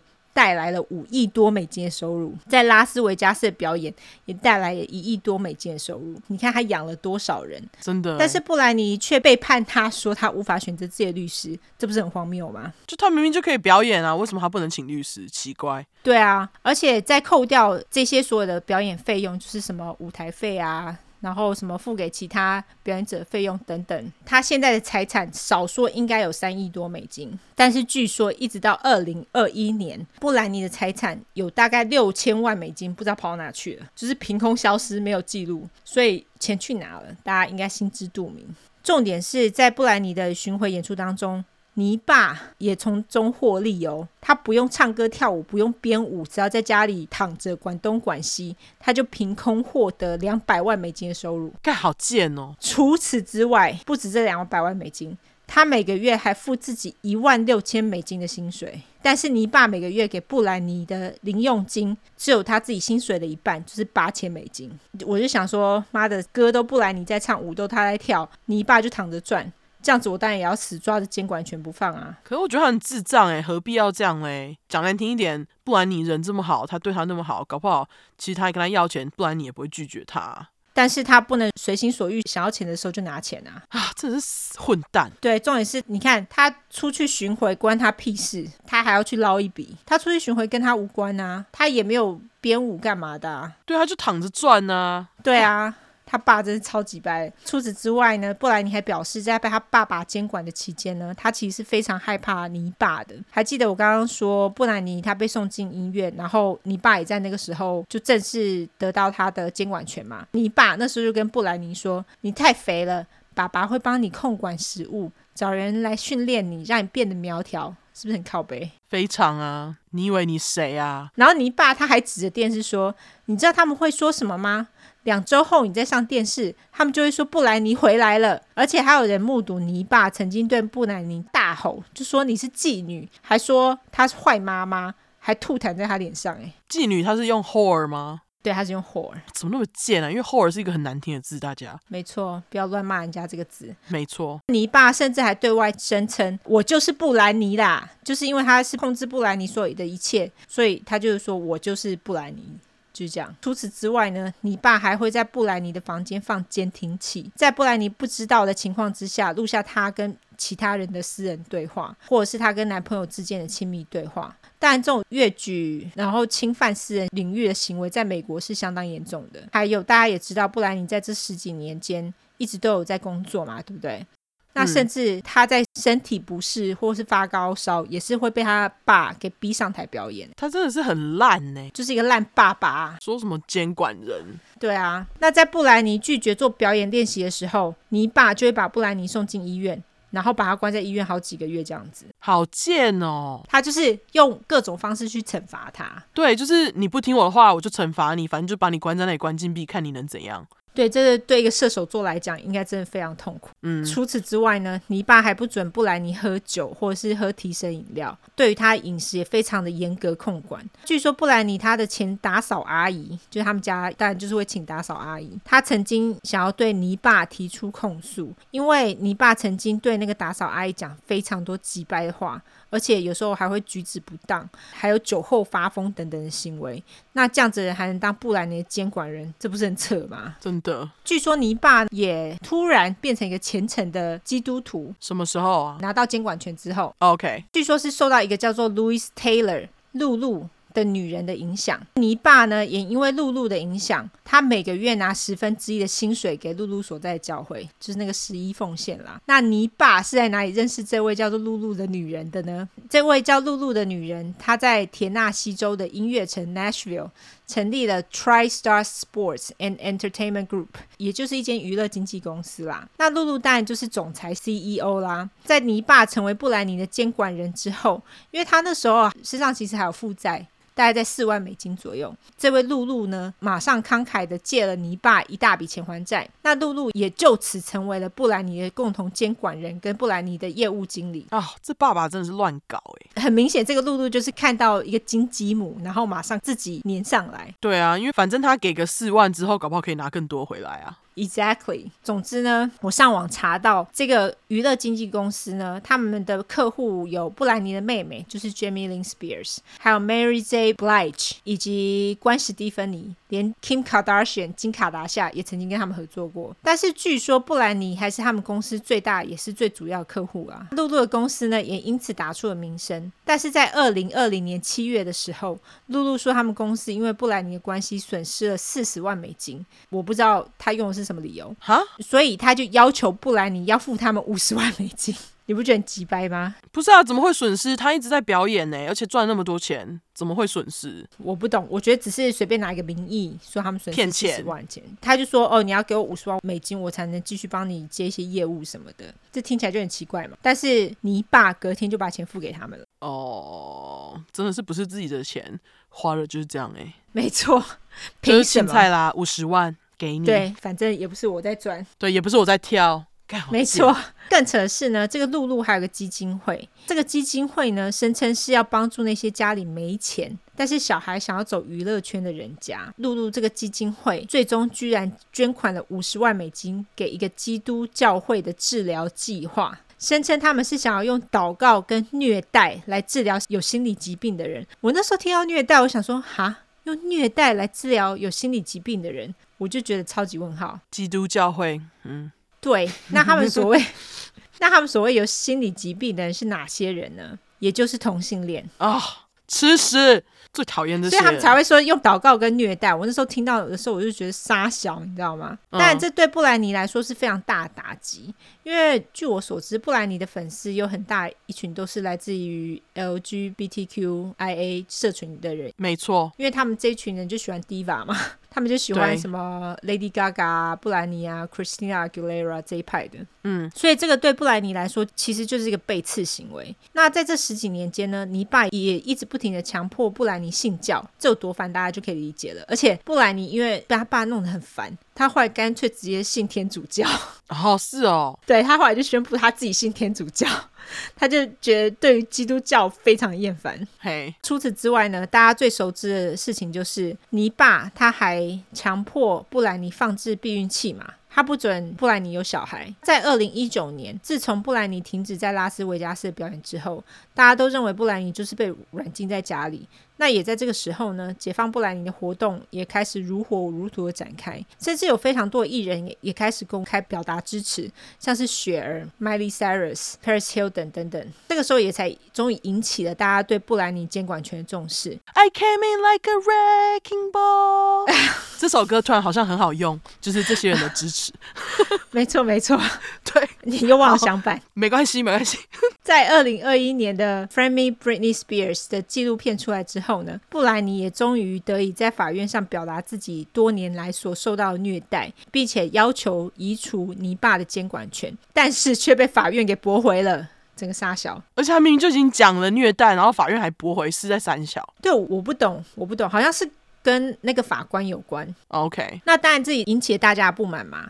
所以在民众压力下呢，两个加州议员就打电话施压，要求重新检视监管系统。那布兰妮也终于可以拥有自己想要的律师了。他的律师呢，也的确马上就要求移除泥巴的监管权。在他要求之后，泥巴马上跟布兰妮求偿一百万美金的法律费用跟其他相关费用。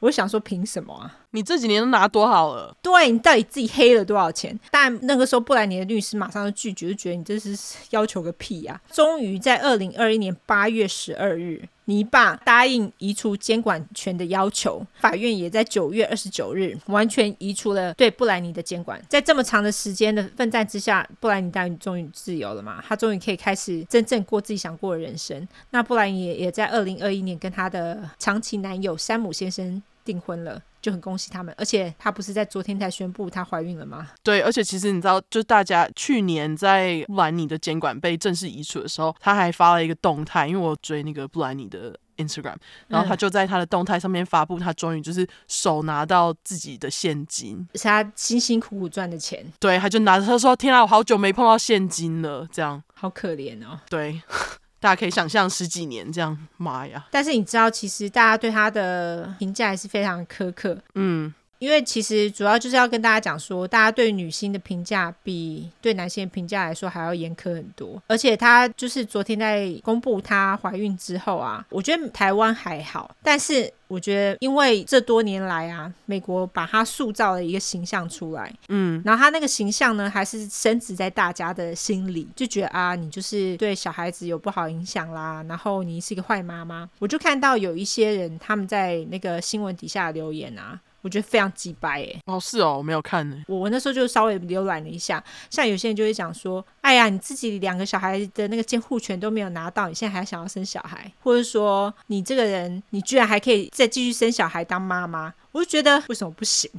另外关你们屁事啊！ 对他关 你们屁事！对，我那时候看到我就觉得莫名其妙到，底关你们屁事？人家他妈要怀孕就怀孕， 对莫名啊，其妙。人家有的是钱，好不好？他要怎么养小孩是他的问题，对，有这时间上网留言，还不如去清家里的马桶。真的。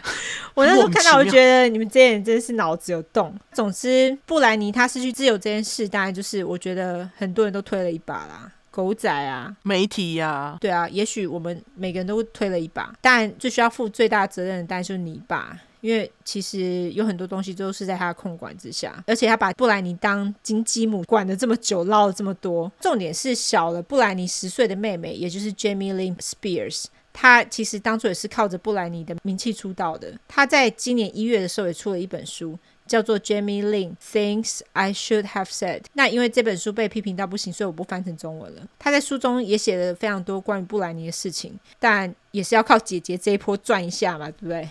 那有很多人都觉得他在书里面写的事情并非事实，很明显就是为了要赚钱写的啦。对，就是要赚出版费啦，这人没错，因为你知道她妹妹很年轻的时候就怀孕生子了，她十六哦岁就怀孕生子了。因为不是说她有出道嘛，靠姐姐名对气出道，怀孕生子之后，她就失去很多表演的机会。其实基本上她的星途就终止了。 OK。她当然就是要赶快趁这一波重新出道赚钱。布兰妮也表示她对于这本书非常失望，因为就是里面写了很多事情都不是事实，这样子。哦，原来是他妹哦！他在我最近看的一个秀里面是一个我很讨厌的角色。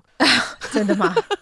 对啊，就是那个我最近叫你看的《Good Girls》啊。诶，她是在第几季出来的？诶，等一下是他吗？哦，不是不是，他是在另外一集，对不起，他是在别的秀别的秀，然后他是一个非常讨人厌的角色。原来那是他妹。哪一个秀啊？另外一部秀叫做《Sweet Mongolia》，也是在 Netflix 上。哦，对对对对对对对，没错，啊原来他那是他妹啊，对，那个是他妹，她不是很讨喜一个人，没错。她更像我新生吧。A B C 好像有针对这本书做一个采访，然后他就讲了非常多的事情。我本来想说这个人是谁，我后来才知道是他妹妹。真的，对我后来上网一查，我才知道就他这本书的评价非常的不好，嗯，大家都说他只是为了趁这一波再度靠着姐姐的名气再赚一笔这样子。真的，天啊！布兰妮一生就是红了之后就在被人家利用，好可对，呃怜而且其实我觉得这样子看下来之后，我就觉得她其实只是一个很单纯的南方女孩，只是想要成家立业。你看她有多么的寂寞，她跟她的舞者谈恋爱，她跟她的经纪人谈恋爱，她甚至跟狗仔谈恋爱。我觉得这都是代表她非常寂寞，然后她只是需要有一个真心可以陪她的人在身边。对，我觉得她只是想要这样，她只是想要家庭，想要小孩，就是人生最单纯的希望。可是对她来说，却是很难达成。对，就因为成名的代价这样。对，沉迷的代价就是这样子，所以我觉得他其实蛮可怜的，而且他现在已经三十九岁了嘛，我嗯觉得他还是一个很单纯的人欸、像你刚刚在说他二零一九年停止表演的时候，大家都觉得他是被软禁在家里嘛。嗯，那其实布兰妮发了很多，就是他在家的影片，就是他在那里换装啊，然后或是他在家就是画画的样子，可是他就是永远都在家。对，而且你都不知道那些影片到底是他自愿想要拍的，还是被爸爸逼着拍，就是让他看起来好像过得还不错的感觉。有些网友是说，他们觉得这是唯一 Britney 可以宣泄的管道，所以他才会在那里换装什么的。但是我不知道，我也不知道，就像你说的，谁知道是不是他爸叫他弄的？对啊，没错，好，布兰妮小甜甜，没错，跟大家讲了，就是说有粗快的成分吧。我的故事也是有几白狼的，就是他老杯，对，像躺着转的那一位很贱，他超贱，他揍嗯他一拳的，真的，怎么会有这种爸爸啊、真的，这个爸爸怎么不去死？真的，好，好，那故事就到这边，晚安。晚安。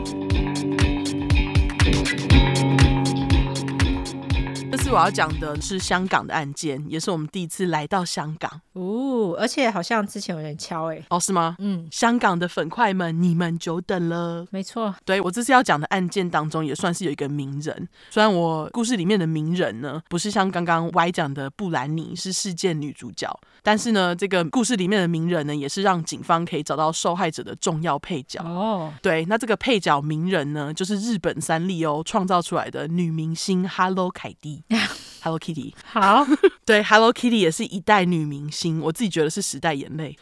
没错。可是现在还是很多人喜欢 Hello Kitty，而且很多美国人喜欢呢、欸你知道吗？是吗？对，哦，可能对我来讲，就是我那个年代，哦，没有，现在还是很多人喜欢，而且我有看过有美国人喜欢到把 Hello Kitty 刺在自己身上，哦，是哦，对我觉得有点可怕。啊，是这样子吗？我觉得还有卡蒂刺身上应该蛮可爱的啊、呃，不予置评。好， 好，对，大家小时候有迷过 Hello Kitty 吗？你有迷过吗？完全没有，我自己本身还好，但是我妈超爱。记得我在小时候，我妈只要有机会就会买 Hello Kitty 的东西，但是她好像觉得自己用太可爱，就会塞给我。感谢我妈让我拥有过一些 Hello 凯蒂商品。然后我记得我小时候 Hello 凯蒂的东西几乎都是进口，超贵的，所以我妈都会偷偷瞒着我爸买。哦，是哦，。对，总之故事都还没讲，就开始扯到我妈。太久没回家，在这边想妈妈，A K A 大家的鸟阿妈对，鸟阿妈， 对，没有鸟阿妈就没有鸟妈妈，很重要。 没错，好，这次真的要回到正题，马上公布我今天要讲的案件。嗯。今天我要讲的呢，就是被列为香港十大惨案之一的 Hello Kitty 藏尸案。 OK，那这个 Hello 凯蒂藏尸案的可怕程度，就是跟你六十二块讲的日本顺子案件有得比的恐怖，这样。哦，它是很像的案件嘛？对，嗯而且其实这两起案子呢，也有被一些人拿来比较过，因为就是这个受害者跟顺子一样，都是在经历过大量的虐待，就是超过一个月的虐待，然后才死掉的这样。哦，对，然后今天的受害者他在去世的时候年纪也非常的轻，只有二十三岁，然后虐待他的人呢，不只有一个，而是就是一群人，是三个人这样，是不是就跟顺子案件有点像这样？没错。对，而且听到里面的细节，就是会跟顺子的故事一样气到爆炸，等一下就知道。好，是说自己又跟上次一样有主头这种恐怖的细 节，我就发现，干我已经烂肉好几块了，大家有注意到吗？ 就我这几块都是烂肉到爆炸，而且你不烂肉得已，一烂肉你就烂肉好几集。对，Oops I did it again，好 哦、还在布兰没妮。错，因为其实这案件实在太可怕，我真的是边听布兰妮边 写，就是很尽力的想说，看能不能因为听布兰妮写的不可怕一点。 OK，OK，、不过喜欢烂肉的人可能就想说，Give me, give me more, give me more。其实布兰妮，嗯 我觉得你非常中毒哎、 对，听超久的。好，我现在一直岔题，就是要帮大家做心理准备，先好笑，因为等一下我会震惊，震惊就要恐怖了。那今天故事里面的受害者范敏仪，我就叫她小敏。好，故事就从小敏开始，三个击败凶手讲到再介绍。嗯哼，小敏大约是在一九七六年、一九七七年出生，就是因为资料有限，我没有找到正确的出生日期。好，只能说小敏的人生呢，算是从头到尾都还蛮苦的。因为她在六岁的时候，小敏爸就因为欠钱离开小敏妈跟小敏，就再也没有回来了。哦，等于说小敏在六岁的时候就失去了爸爸，这样。嗯，小敏爸在离开不久，小敏妈就改嫁了。不过呢，小敏并没有跟着小敏妈，而是被送到亲戚家给亲戚抚养。这样，嗯，那据说小敏在学校是一个非常认真的学生，个性很文静。高中毕业之后，小敏为了帮家里负担经济，就没有继续上大学。那据说这是因为小敏的祖母，就是不知道是奶奶还是外婆，嗯，身体大，年纪出问题，就是非常需要钱，所以小敏才会开始在夜总会的陪酒小姐工作这样。但是小敏没想到。这份工作会让她认识之后，让她人生变很惨的吉白狼陈文乐、哦 a K A 之后把她虐死的主嫌。好，由于这个陈文乐实在太混蛋，我决定直接用他的名字结尾“乐”的音，直接叫他“乐色”，好，因为他就是一个乐色，听下去就知道。嗯，乐色当时认识小敏的时候是三十一岁，那他是一个在夜总会工作的皮条客，他也是一名古惑仔，就是我们在香港电影里面常看到的那个黑道这样。嗯，然后据说这个乐色啊，他是香港三合会底下和盛和团的成员之一。嗯，他平常除了当皮条客之外呢，他还有在放高利贷跟卖毒。嗯我不确定他都是卖什么毒，不过呢，就是因为这个乐色卖毒，小敏之后呢，他就因为认识了乐色而染上毒瘾。嗯，那小敏染上的是安非他命 （A.K.A. meth），就是冰毒啦。嗯，因为之前讲过了，我就不特别再介绍一遍，自己回去复习。好，而且超刚好的，我们四月二号休息那周啊，我们发布的《南方故事集》第五集也有讲到阿汤前同事对安非他命上瘾的事情。没错，对，所以还没听过《南方故事集》的人，欢迎去听。没错，推推，对，总之小敏就是染上了毒瘾。一九九七年，十九岁左右的小敏认识了男友吴志远，故事里面我就叫他男友。哎，吴志远，之前我们亚洲人的那一块是不是有点叫吴志远啊哦，我不记得哎，好像不是吴志远，搞不好是我忘记了。 ？OK，没关系，你继续，我来看。好，总之故事里面我就叫这个吴志远男友，就这样比较好记。好，两个人交往了一阵子，很快就开始同居了。那他们当时是一起住在旺角，嗯，哦，对不起，插播一下，是吴志达。哦，对，是吴志达，远不一样。好，继续。当年的某一天，小敏在某次和乐色一起工作的时候，偷走乐色的钱和一些值钱的东西。这些东西总共价值当时的八千港币左右。 OK，那在这边，小敏偷钱的原因，我找到了有两个，有一说是说因为呃小敏的毒瘾关系，有可能欠钱，所以就需要钱还债嘛。嗯另一说呢，则是因为小敏祖母的身体状况越来越差，经常需要去医院。小敏当陪酒女郎赚的钱根本就负担不起这些庞大的医药费，所以小敏才会对乐色的钱动歪脑筋。嗯那大多数的资料都说是这个原因，反正我就都跟大家讲，你们自己决定。嗯不管是什么理由，小敏就是偷了乐色的钱。那刚就说了，乐色是黑道嘛，他怎么可能容忍自己的钱被偷？所以他一发现小敏偷钱的事情，就是偷钱又跑掉的事情呢，整个人就超级生气。他就派出了两个手下，分别是二十六岁的梁胜祖跟十九岁的梁伟伦，去找出偷完钱跑掉的小敏。嗯，这两个人呢，就是等一下和乐色一起虐待小敏的共犯，我就叫他们大梁跟小梁。好，那总之呢，大小梁在偷钱事件没多久，他们就找到了小敏，当然就是马上跟她讨债嘛。那当时已经怀孕的小敏只付得出她偷的一半左右，就是四千块这样。嗯然后她也跟大小梁保证，她会慢慢把剩下她偷的钱，就是四千块，慢慢还给乐色。嗯不过我刚刚就说了，乐色真的就是一个混蛋乐色，因为小敏不是要慢慢把欠她的四千块还给她嘛？结果乐色呢，他就是有一个莫名其妙的计算利息方式，债务整个直接乘七还多一点，最后变成小敏欠他三万港币。好，OK。这个利息到底是怎么算的，对不对？他们这种高利贷，你根本就不用知道他们利息怎么算，他就是高利贷。他就是爽给你拿多少就多少啦。没错，他就是自己随便掰一个数字。对，那更急白的是呢，乐色为了要钱，就竟然逼当时正在怀孕的小敏接客，就是很没天良，要孕妇去做性工作还债啦。没错，一开始我们就说孕妇有多辛苦，那她竟然还逼着孕妇去做性工作还债。嗯更急掰的是呢，一九九八年小敏生下儿子之后，乐色还威胁说他要把小敏的儿子拿去卖钱。就是如果小敏不继续当性工作者的话，他就要把小敏的儿子拿去卖钱还债这样子。 OK，那这整段期间呢，小敏就陆陆续续的又还了大概一万四千元港币左右，整个都已经超过他偷的总额一万港币，就超过两倍了诶。嗯，他们就故意的啊。对，然后乐色还是不肯放过他，就继续把他剩下要还给他的一万六千港币继续加利息。哈，我刚刚就说他是乐色，而且大家想，最一开始的四千块就这样莫名其妙变三万了，那剩下的一万六不知道会在乐色的神奇计算法之下变几倍，对不对？嗯，于是大概就在一九九九年的年初，小敏这时候也就意识到啊，这根本就不是她这样继续做性工作可以还的金额，于是她就决定逃跑躲起来，直接就不去夜总会工作了。这样， OK，乐色这时候一知道赚钱机器小敏跑了。当然又是马上一阵气，立马要大小梁去找出小敏躲在哪里，把她抓过来。这样，在这里我就想说，这么爱生气到底是什么星座？你没有找他生日吗？没有，完全没有找到。哦，OK，OK、对，这三个人完全没有找到。 o k 总之呢，很快的大小梁也不辜负乐色的期待，调查到小明躲在哪。那小明躲的地方呢，地址是香港新界的葵涌利瑶村富瑶楼一单位。这栋大楼现在还可以在 Google Map 上看得到。嗯，另外我在查这个利瑶村时啊，Google 第一个出现的字竟然是利瑶村凶宅。细看一下，发现就是这区的公寓们曾经发生过几起凶杀案，然后渐渐的就有了这些传闻。哦，是哦，对，所以就想要请问香港的粉块，你们有听说过吗？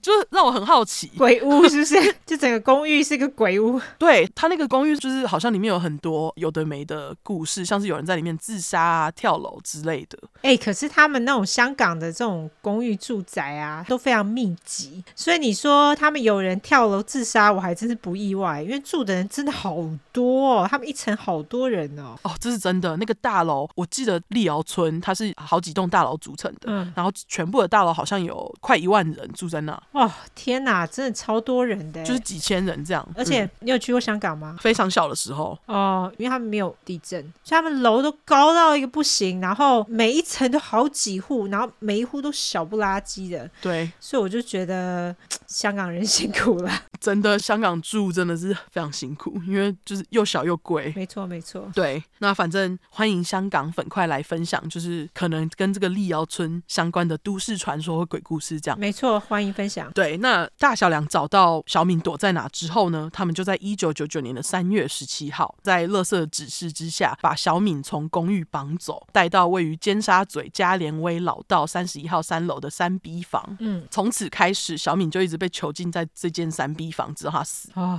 ，OK，那是说这栋建筑物在事发当时是一栋唐楼。你刚刚不是有说香港几乎都是非常高的住宅吗？。对，那其实唐楼是一个香港早期的建筑，这边来介绍一下。好，如果大家不知道唐楼是什么的话，没关系，因为我好奇就是跑去查，所以在这边快速查博唐楼洗虾米，再开始那个虐待的部分。吼，嗯唐楼是一种从十九世纪中后期在香港、新加坡、澳门、中国华南，甚至是东南亚国家兴盛起来的一种建筑。这种建筑呢是融合中西式的建筑风格，大部分是三四层楼高，没电梯，然后有骑楼这样。哦，那通常啊，唐楼的第一层楼层的高度会比其他层楼高，就是有点挑高这样。嗯因为通常一楼都会被用来当店面，然后其他楼才是住人的地方。我觉得看起来有一点像是台湾的那个透天厝，有一点。是啊，OK，对，反正大家可以自己去查它看起来是怎样。后来、啊、因为这种建筑不是只有三四楼嘛，然后因为香港在第二次世界大战后不是进来了一堆人嘛，所以他们后来就慢慢的因为那个经济的发展跟人越来越多，唐楼呢就慢慢的被拆掉，改建成你刚刚说的那种大楼。哦，对，我刚刚就在想说，这种对他们来说没有什么太大经济效益的楼，应该很容易被拆掉。对，现在香港只剩下非常小部分的唐楼没被拆，嗯唐楼的部分就讲到这边，我们回到小米。好，乐色三人组把小敏绑架到公寓后，他们就先是质问小敏：“哦，你为什么不还钱？你为什么不接电话？”很快就从质问慢慢演变成对小敏动手动脚。嗯，那据说他们在这边呢，一开始就是先踢了小敏的肚子五十几次，哦狂踢这样。 ，OK，可想而知，小敏当然是痛得大叫嘛。结果这三个乐色因为怕被人听到，或是看到他们囚禁小敏这件事情呢，就拿了木板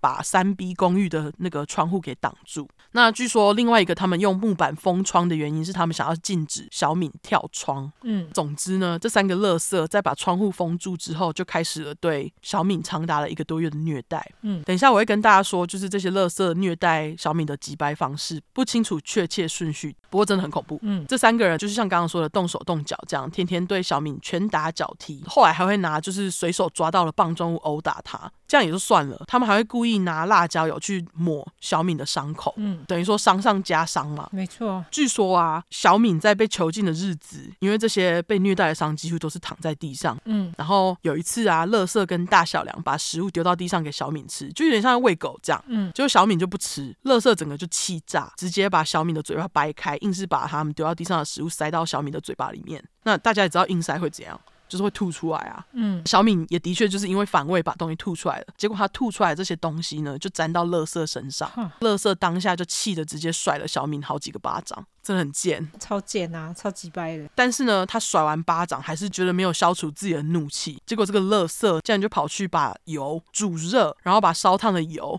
灌到小敏的嘴巴里，哈，OK，对，到底是多气，莫名其妙。对啊，好恶哦、真的超恶的。不止这样啊，乐色还会故意拿塑胶吸管来烧，就是塑胶啦。那大家也知道塑胶烧会怎样嘛，会溶掉，然后变成液体，对不对？嗯，他这个乐色呢，就把这个溶掉的液体滴到小腿的小腿小敏的腿上。边滴小敏的时候啊，乐色还会规定小敏要她在边滴的时候边笑。啊，神经病，对，然后如果要是小敏痛的大叫的话，就会被乐色揍，超级可怜。嗯那这三个乐色在囚禁小敏的期间，都会在小敏旁边大量的吸食安非他命。嗯，结果不知道他们是嗑药嗑到脑子坏掉还是怎样，这三个乐色竟然开始要小敏吃他们的大便跟喝尿。啊，超恶的，对，而且根据等一下会出现的目击证人表示，这群乐色甚至还会直接就是尿到小敏的嘴里让她喝，哦，好恶哦、是不是真超恶心？就是到底这些 idea 是哪来的？唉，不过就是欠钱而已嘛。嗯那总之，就因为这三个人大量使用安非他命，后来小敏就加入了他们三个人一起使用安非他命。在这边我不确定是小敏自己想用，还是他们逼小敏用。嗯不过呢，就在一行人都用了毒之后，这三个人呢似乎就强暴了小敏。嗯我会说似乎是因为有些资料有写说他们有强暴她，不过有的地方没有。反正就一样跟大家说，我自己是觉得有啦，我也觉得应该有。因为他们都做了更过分的事了。对啊，对他们来说，强暴可能不算什么。对，那后来呢？小敏不知道是不是因为在大量的虐待下，还是因为被喂食安非他命，就是人整个神志不清。嗯她竟然开始会自己用手去把她伤口上面已经结好的痂给剥掉，就撕开这样。哦，当然，她身上的伤就被她自己搞得乱七八糟，血肉模糊的嘛。感觉是因为吸安非他命的关系耶。我觉得可能就是综合吧，就是被搞到神志不清啊。嗯接着呢，可能因为被她搞到血肉模糊的，乐色跟大小梁可能就觉得蛮恐怖的，嗯他们就不想要小敏继续去弄她的伤口，于是呢，他们就用电线把小敏的双手绑在房子里面的水管上。据说她一天就是会被绑在那个水管上好几个小时。 ，OK，但是有时候啊，他们在把小敏绑起来的时候，小敏不知道会怎么弄的，又会把那个电线给弄松，继续用手撕伤口。嗯乐色看小敏这样子一直就是去撕伤口，他就气到抓起钢管狂揍小敏的手，据说是有把小敏的手骨给打断啦。 ，OK，OK，、但是这边因为后来只有找到一部分的尸体，所以我们不能确定，就是没有找到手的地方，我们不能确认他没有真的骨折。了解。就这样，小敏身上的伤口越来越多，而且再加上乐色三人们频繁的虐待，小敏的身体根本没有机会可以复原嘛，因为就一直加上去啊，嗯所以有些伤口几乎都是流脓的状态。后来在四月初，将近四月中时，小敏的状态已经非常非常的差，她昏迷的次数也越来越多。结果，这个没天良的乐色竟然在小敏昏迷的时候，为了确认她是不是还活着，会用打火机去烧她的脚。有个击败的耶，对，是不能推他吗？ 你为什么不能摇他一下？为什么一定要用打火机？对啊，然后，而且据说烧的频繁到啊，小敏死前的时候，他脚底几乎是没有一个地方是没被烧过的，就是说他的脚底几乎是全黑的， o k 就是非常的靠摇。嗯那渐渐的，小敏当然也就是再也撑不住了。于是最后，小敏就在四月中左右，在这个三 B 房里面咽下她最后的一口气，死于二十三岁。嗯在小敏过世的时候呢，她的身上除了有一大堆流脓的伤口以及水泡之外，脸整个是呈现浮肿的状态，牙龈也都是血。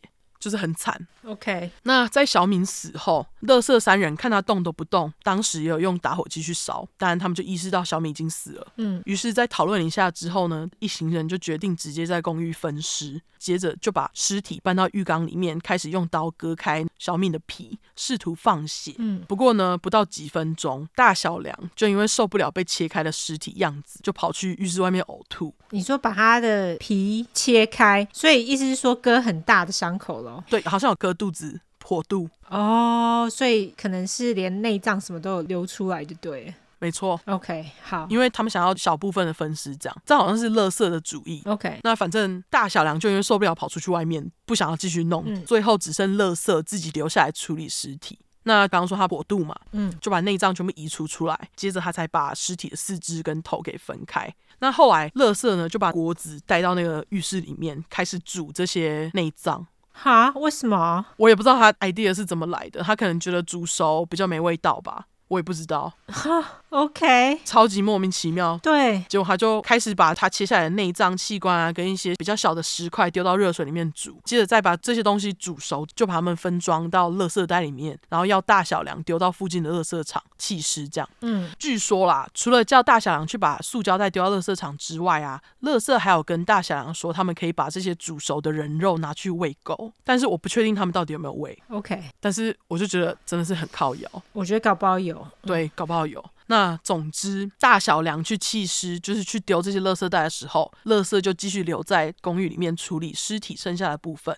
这些剩下的部分呢，就是小敏被割下来的头，以及一些剩下来比较零碎的肉块这样子。那刚刚开头我就有说到今天有煮头这个细节，没错，垃圾就是把小敏的头跟刚刚一样，把它丢到锅子里面去煮，这样嗯煮到一半，垃圾竟然就把头提出来看，就是头熟的程度是怎样。嗯那他在拿出来的时候呢，头发就因为温度而和头皮分离。嗯，结果，乐色看到这个画面，竟然就对着这个半熟的小敏人头说：“你乖乖不要动，我帮你打扮。傻小”，是不是很 OK 恶心对。就是什么啊？嗯然后他讲完这句话之后呢，就对着这个人头弄了一下，才又把这个头放回锅子里面煮，你所谓的弄了一下是什么？就可能把他的头发摆弄一下吧，我也不知道，因为他说他要帮他打扮啊。打扮个屁！OK，这超恐怖的。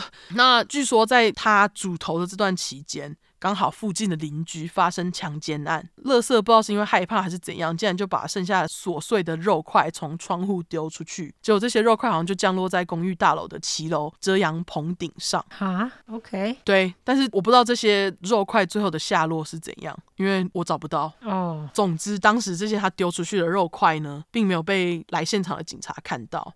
接着，乐色再把头再稍微煮了一段时间之后，就把他认为已经煮熟的头缝进一个身穿人鱼装的 Hello Kitty 娃娃里面。接着把娃娃弃尸在三 B 公寓，就带着大小梁离开了。娃娃哪来的啊、莫名其妙哎、等一下再跟你们说。好，那大约在四月底左右，三个乐色弃尸的三 B 号房开始不停发出恶臭味，邻居们就当然非常不堪其扰。但他们又注意到三 B 已经没有人在进出，所以就只好报警，请警察来看，就是看这个味道到底是怎样。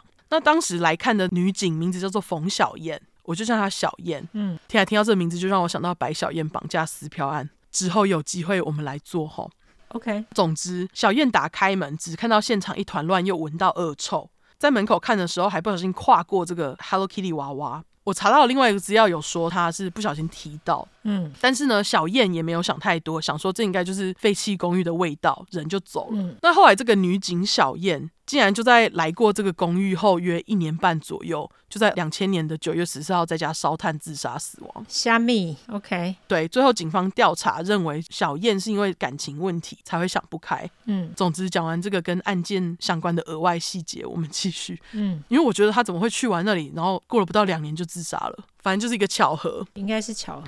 对，一九九九年的五月二十四号，警方接到了一通来自于九龙码头围女童院社工的报案电话，说刚刚在女童院有有一位十三岁的青少女阿芳跟她说了一件非常恐怖的故事，但是她无法分辨阿芳说的故事是真的还是假的，所以就是希望警察可以和阿芳谈谈这样。嗯那原来社工口中的阿芳呢，就是我刚刚提到的重要目击证人。因为这个阿芳呢，她是乐色三人组中十九岁小梁的女朋友。嗯，你们看小梁交一个十三岁未成年女友是怎样？就是混蛋啊，对，那总之呢，会有上述的细节呢，就是因为这三个乐色在囚禁小敏的期间，可怜的阿芳非本意的参与了虐待小敏的过程。嗯那大家记得我刚刚不是有说这三个乐色要小敏去吃他们的排泄物吗？嗯，不止这样，乐色还要阿芳在房间里面的一个鞋盒里面大便，然后逼小敏吃阿芳的大便，啊、好恶哦、真的是很靠腰。更靠腰的是呢，就是你刚刚不是在问说 Hello Kitty 是谁的吗？对，这个 Hello Kitty 其实是阿芳的，哈，他们就是在虐待小敏的当下，把阿芳带过去就对了。好像没有全部都参与，但是就是某些部分阿芳就是有目睹这样，因为她是小梁的女朋友嘛。嗯，那后来在小敏死后没过多久，阿芳开始经常会梦到 Hello Kitty 人鱼洋娃娃，还梦到一个她不知道名字的女人，无头女人来跟她要头，哈，对。她根本就是吓死，后来才会在跟社工讲话的时候，忍不住把她在三 B 公寓看到的恐怖画面跟社工讲，社工才会报警。那阿芳她知道她男朋友做了什么事吗大概知道？OK，但他就是隐瞒了一个多月。我在想，可能也是因为害怕那个垃圾吧。嗯，不管怎样呢，当然警察就跟阿芳讲过话，啊然后阿芳就跟他们讲说，哎、这个公寓在哪里之类的，还有他们做了什么事，垃圾是谁啊，大小梁是谁之类的。嗯，于是呢，警方就在两天后，五月二十六号，在阿芳的带领之下，来到了这栋公寓楼下。那阿芳因为非常害怕，她不敢跟着上去。警方呢就戴好口罩啊、塑胶包脚套之后，就上了楼。嗯这个包脚套据说是为了防止可能的那个蛆啦，哦，因为如果要是像阿芳说的里面有尸体的话，就是会有蛆嘛。嗯，警方就把装备穿好之后，就来到了三 B。接着一打开门，迎面而来一阵死亡的味道，就是那个气尸一个多月的尸臭味。警方一把灯打开，第一个看到的就是躺在门口附近走廊的美人鱼装 Hello 凯蒂娃娃。嗯，他们第一件注意到的事情呢，就是娃娃脸上有一些红红脏脏的污渍。于是他们就在好奇之下，先拿着那种细铁条，朝着脸有污渍的地方戳了几下，一下就感觉到底下有硬硬的东西。接着他们才想说，哎、里面有东西哦，他们才打开来看。这样，在他们打开来看的时候呢，他们先是发现在棉花里面遍布的蛆，定睛一看，才发现蛆包围着是一颗半熟的女性人头。嗯，那原来这个 Hello Kitty 脸上的污渍呢，就是这个半熟人头渗出来的血水。哦，好恶哦、对，渗出血水就是因为头没有被垃圾完全煮熟，这样真的是干超恐怖，对啊， 真的是觉得 I will never look at Hello Kitty the same way again。哈哈，这跟那有什么关 系我现在看到 Hello Kitty 都会想到那个红红的污渍。 ？OK，对，那接着警方又陆续在那个现场发现两个不锈钢锅，A.K.A. 垃圾用来煮尸块，然后又没有清干净的锅子，然后因为它没清干净嘛，里面就有一些残渣，所以在两个锅子附近就有一堆蛆，锅子里面有一堆蛆，非常恶心。除此之外，他们还在地上找到一些牙齿。那虽然警方找到了这些证物，不过因为小敏的人头已经被煮过，头发跟皮肉组织都已经被煮坏了，所以法医根本没有办法用那个 DNA 来确认尸体的身份。哦，OK，是在很后来，齿科法医决定使用就是相片重叠法，用头骨跟小敏生前的照片就是放大做对比，才有办法确认小敏的身份。嗯，最后，就像我刚刚说的，就是小敏的尸体啊，只有头骨被找到，其他的地方都已经不知道去哪里了，就是真的是被他们丢到垃圾场被处理掉了。 ，OK，总之呢，警方在找到尸体之后，就开始找这三个垃圾。五月二十七号，也就是警察找到这些证物的隔天，他们就抓到了当时三十三岁的垃圾。不过呢，在找大小梁这件事情上却没有任何收获。隔天五月二十八号，二十六岁的大梁就自己到警局自首。至于小梁呢，小梁那时候因为帕劳凯蒂藏尸案已经在报纸上面爆出来了，他在看到报纸就逃出了香港。那香港警方那边也有小梁出境的资料，于是他们就通知了国际刑警啊、入境处啊，甚至是中国的公安机关这样子，想要让这些机构来协助他们追捕小梁这样。直到隔年两千年的情人节，二月十四号，小梁才因为某一次不知道去哪里没带身份证，被中国公安扣押，接着才被遣返回香港。嗯，当然，三个人都抓到了嘛，对法院终于可以起诉他们了。接着，法院就以谋杀罪、非法禁锢以及阻止尸体合法殓葬这三项罪名起诉乐色三人组。嗯，当年十月九号，审判正式开始。除了刚刚说那个重要目击证人小芳之外，哎，不是小芳，阿阿芳嗯芳之外，小敏男友也有出庭作证，表示说，哎，他在三月十三号之后就再也没有看过小敏。就连公寓大楼的其他邻居也有出面指认说，哦，他们曾经看过大小梁啊以及乐色这三个人在山逼进出，嗯而且他们有听过从山逼发出的女性尖叫声这样。嗯，那在这些人作证之后，这三个乐色都只愿意承认他们阻止尸体合法殓葬这项罪名，死不承认他们谋杀。啊，而且据说乐色在庭上的表现丝毫没有回忆，因为在大梁形容部分事发经过的时候，好像就是虐待小敏的过程，乐色听到还是就是在庭上大笑，哈，就是一个乐色啊，是不是吃屎？这样子难道不能定他其他罪吗？藐视法庭之类的吗？对啊，我不懂是怎样，反正我就觉得很贱。那两千年的十月的时候，乐色门的律师团在庭上指出，阿芳并没有亲眼看到小敏死前的状况到底是怎样，所以阿芳的证词并没有办法证明小敏是乐色三人组杀的。哈，对，然后律师团还说，而且阿芳年纪这么小，未成年，他说的话要大打折扣，什么？不觉得很鸡掰吗？对啊，而且他们还说什么哦，很有可能是小敏自己去偷吸乐色三人组的冰毒，导致于就是 OD 之类的鬼话。是哦，OK，对，但是其实根据大梁之前说的证词啊，就说他在看到小敏的尸体的时候，小敏的尸体其实是耳朵出血的。那根据法医的检测，就说耳朵出血的话，就是代表说小敏在生前有受到大量的殴打，才会在死的时候耳朵出血。而且他说小敏自己偷吸他们的安非他命过量致死，我觉得他们也没有证据啊，他们只是猜测而已啊。对啊，这就是乐色门的律师团想要用来辩护的那个烂理由嘛。对啊，结果不知道是不是因为这个乐色律师团们讲的话动摇了陪审团，在两千年的十二月六号，陪审团竟然就是以六比一。多数认为不需要以谋杀罪起诉他们，而是改以误杀罪起诉。虾米我觉得他们应该要是谋杀罪啊，因为就是谋杀啊，啊，真是。那那些虐待呢？因为他们说找不到尸体，没办法证实，只找得到头，这些虐待的证词是哪来的？就是阿芳讲的。然后他们又说阿芳说话要打折扣啊，为什么？我觉得这样子就不公平啊！真的是很不公平啊！我觉得超级鸡掰的，嗯虽然很鸡掰，但是还好，真是还好，法官没有人太好，给的超级轻这样。嗯，因为法官认为这三个乐色应该都有严重的心理变态跟精神方面的问题，太早被放出来会害到社会，嗯就决定判给这乐色三人组误杀最终最严厉的刑期，也就是终身监禁。 OK，并且表示呢，这三个人至少都要关二十年，才可以有就是申请上诉减刑的机会。哎、那不就是最近吗对，但是我没有看到他们上诉的事情。 ？OK，那至于呢，乐色们承认阻止尸体合法下葬罪这部分，三个人是都被判三年。非法禁锢罪只有乐色跟小梁承认，那他们在这边是被判了四年。 OK，大梁因为不认罪，但是被陪审团认为他有罪，所以他就是被判了六年，因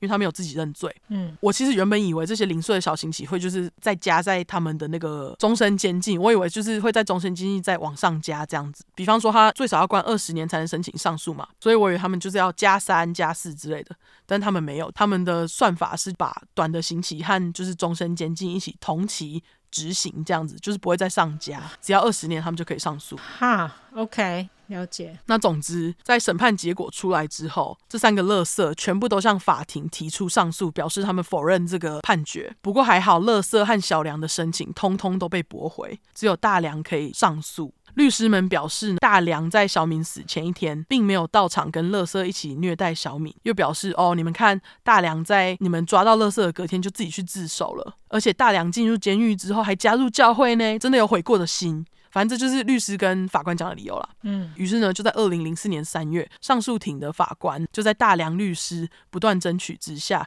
改判大梁十八年。嗯，在大梁的审判结束之后呢，法院才通知小敏家人领回被法医保存在九龙公众殓房的小敏头骨。嗯，终于就在二零零四年三月二十六号，小敏的头骨才被火化。那她的灵位是被设立在荃湾圆玄学院耀辉堂，这样。 OK，但是呢，我只能说，他们到底就是为什么要改判大梁这么轻呢？因为大梁在二零一四年之后，他就服满刑期出狱了。哈，对，但是这个人就是社会上的废物，因为呢，就在今年的二零二二年一月六号，你说今年对，今年，二零二一年哎，今年不是二月二零二二吗二？零二哦，对，对不起，对啊，二2022零二，对对对，你还在过二零二一，对，还活在过去，因为就在今年二零二二年一月六号，就今年几个月前哦，大梁这个废物就因为涉嫌非礼未成年小女孩，在香港的天水围被捕。 哦，这到底放出来干嘛？完全，对，那是说大家记得小敏在死前不久刚生下了孩子嘛，呃，刚生下了儿子。嗯，那因为小敏被杀，小敏儿就被送到寄养家庭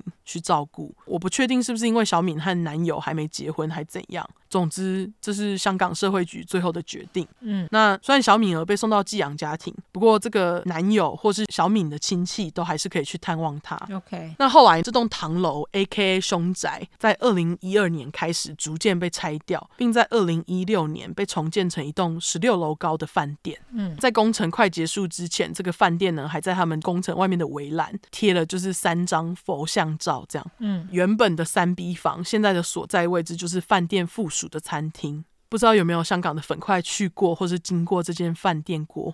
，OK，最后，我想要来跟大家分享一下我在网络上找到的都市传说。哦，OK，OK，、我觉得蛮可怕的，所以决定不能只有我怕，来让大家一起怕。啊根据负责小敏案件的法医表示，因为当时他们审判的时候，经常会把小敏的头骨啊，跟这个 Hello Kitty 的人鱼洋娃娃，以及乐色三人组用来煮小敏的锅子，就是送到法庭上当做证物这样子。因为当时他们就会全部拿到法庭上嘛，那整个法庭就会充满尸臭味。嗯法医就有注意到，每次他们在移动这个 Hello Kitty 娃娃的时候，不管这个 Hello Kitty 娃娃被转移到哪边，附近的灯就会开始闪烁， 哈，非常的灵异。哦，就连当时在处理这个审判的法官都表示自己从来没有看过像这样子的凶案，就是他没有看过，就是他们移动一个证物，居然灯就会闪烁香港版的安娜贝尔，啊！真的。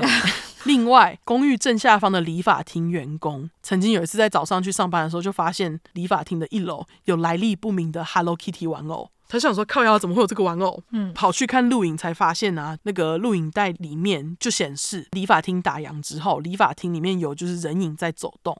但是我我没有找到影片，所以我不确定这是真还是假，因为最后这个理发厅的老板自己是有表示过没有这件事。 ，OK，对，那案发后不久，一个原本住在四楼公寓的邻居，因为他的老婆跟小孩在走楼梯的时候一直遇到鬼，于是全家后来就搬走了。 哦，是啊，对也太可怕了，对，然后后来一个不知道 Hello Kitty 藏尸案的女子呢，就因为想说，哎，这栋房子很便宜呢， 租金很便宜，她就和朋友一起合租三 B 楼上的四楼来住，这样。那据说这个朋友就经常在晚上听到女人的哭声。这个不知道藏尸案的女子，则是被鬼压过床。哦，OK，对，虽然说人比鬼可怕太多，但是我还是觉得蛮恐怖的。香港这么多道士，难道没有道士去做个法吗？下一个就要有了。哦，OK，好， 对，在二零一三年的时候，刚刚我不是说二零一二年的时候，这个房子在逐渐被拆掉吗？嗯，我在猜，当时可能还没有被完全拆掉。总之，在二零一三年时，香港玄学家陈定邦的老婆就是去了一间在加威廉老道的酒吧喝酒，嗯喝到一半，他就从窗外看出去，只见到对面大楼有一颗女人的人头在盯着他看。嗯，他就想说靠腰啊，这到底是怎样？后来呢，才发现他看过去的就是案发地点的三 B 号房。嗯，后来，这个玄学家的老辈爸爸，他是叫陈果奇金刚上师，就有在佛坛里面为小敏超度。这样，哦，OK，我是不知道超度之后三 B 的状况是怎样啦。不过就是有一个金刚上师帮小敏超度可，是你不是说他们后来盖了那个餐厅有放佛像？他们没有放佛像，他们就是只有在外面，就是我们在做工程的时候，外面不是都会围一大堆有的没的布条吗？嗯那种比较大型的布栏，这样他们是在那上面放而已，好像没有佛像。 ，OK，最后，这么恐怖的案件当然是有被改编成不少电影跟电视剧。两千年有一个叫做《人肉豆腐汤》的电影，二零零一年呢有一个叫做《烹尸之丧尽天良》的电影，嗯在二零一五年的《踏雪寻梅》都有引用 Hello Kitty 案。那电视剧的话呢，就是有什么危险人物的人头公仔头篇，嗯，然后在刑警电视剧当中的同党考试的单元，都是有引用这个案子。哦，OK，对，最后就是我觉得早逝的生命真的很可惜，希望小敏安息。哦，完、所以反正现在就是大梁跟乐色他们两个人都还在监狱里面就对了。小梁跟乐色都还在监狱里面，然后大梁是今年的一月六号被抓。 OK，反正现在三人都在监狱里面。对，希望他们关到死，不然实在太怒了，真的哎，真是莫名其妙。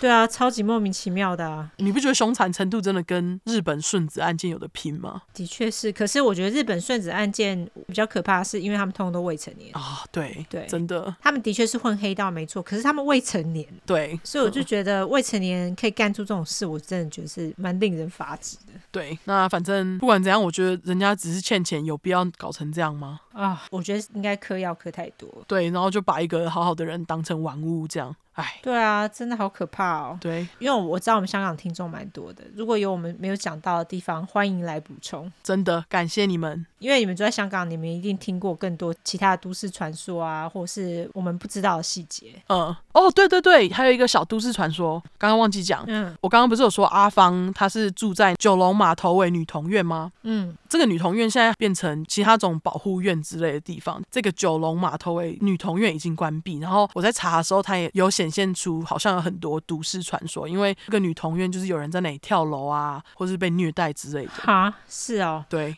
我就觉得，哎，怎么香港好像很多地方都有都市传说？不知道阿芳现在过得怎么样？ 哦，这是真的。对啊，因为毕竟事发的时候他年纪很小啊。对，而且我觉得这创伤一定很大。对啊，他会想要讲出来，一定就是他根本当下也无法再隐瞒了。对一定是因为看到一些可怕的事情。对，毕竟有一个无头尸一直跑来跟你要头。我觉得香港人真的是 连死了之后都还蛮蛮执着的吧。我觉得这个感觉很香港人作风，就是了对就是死了之后还是会想办法要让大家知道说，呃，就是希望这件事情能够被爆出来的感觉。我觉得啦，对，好玩晚安。好。那我们就是要来聊一下，我们休息了这么久，到底在干嘛？哦，我们就是在休息充电，然后我自己是在忙家里的东西。我们把那个阳台改造了一番，然后开始种菜，因为春天来了嘛。对啊，我是种了一大堆作物，你不是还有做那个什么地中海菜吗？地中海菜叫什么？是 kebab 吗？哦，我还有做地中海菜。对对对，我我还以为你在讲某种菜叫做地中海菜，靠腰哦，因为 刚刚在讲植物。对我在休息的时候做了地中海菜沙威玛，你说很好吃，非常好吃。真的是很厉害。然后我拍照给尤兰达看的时候，她就说：“你家竟然连这种旋转烤的东西都有。”对， 我觉得很扯，傻小。 我说我们家煮饭非常的认真。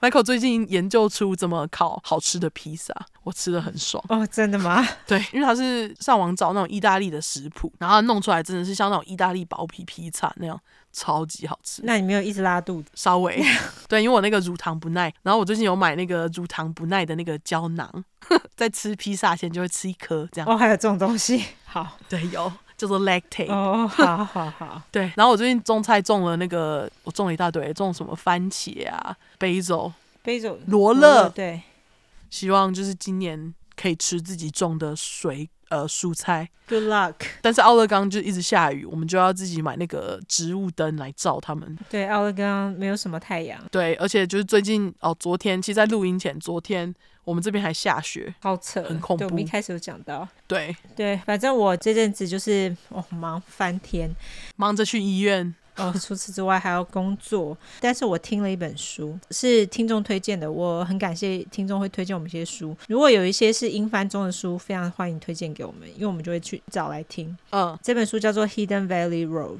副标是 Inside the Mind of an American Family，它是由 Robert Coker 写的，中文其实好像已经有翻译出来了，好像是去年出的书，叫做《银谷路》。哦，对，我前阵子才看那个谁，伯克莱在推荐。对，非常推荐大家去买来看，因为《银谷路》它就是在讲一个美国家庭悲剧，因为他们就是有一家人生了十二个小孩，就有有六个小孩得到呃知觉失调，失觉失调症，对，蛮悲剧的。而且你知道，家里出了一个失觉失调症的人就已经很痛苦了，更何况他家出了六个。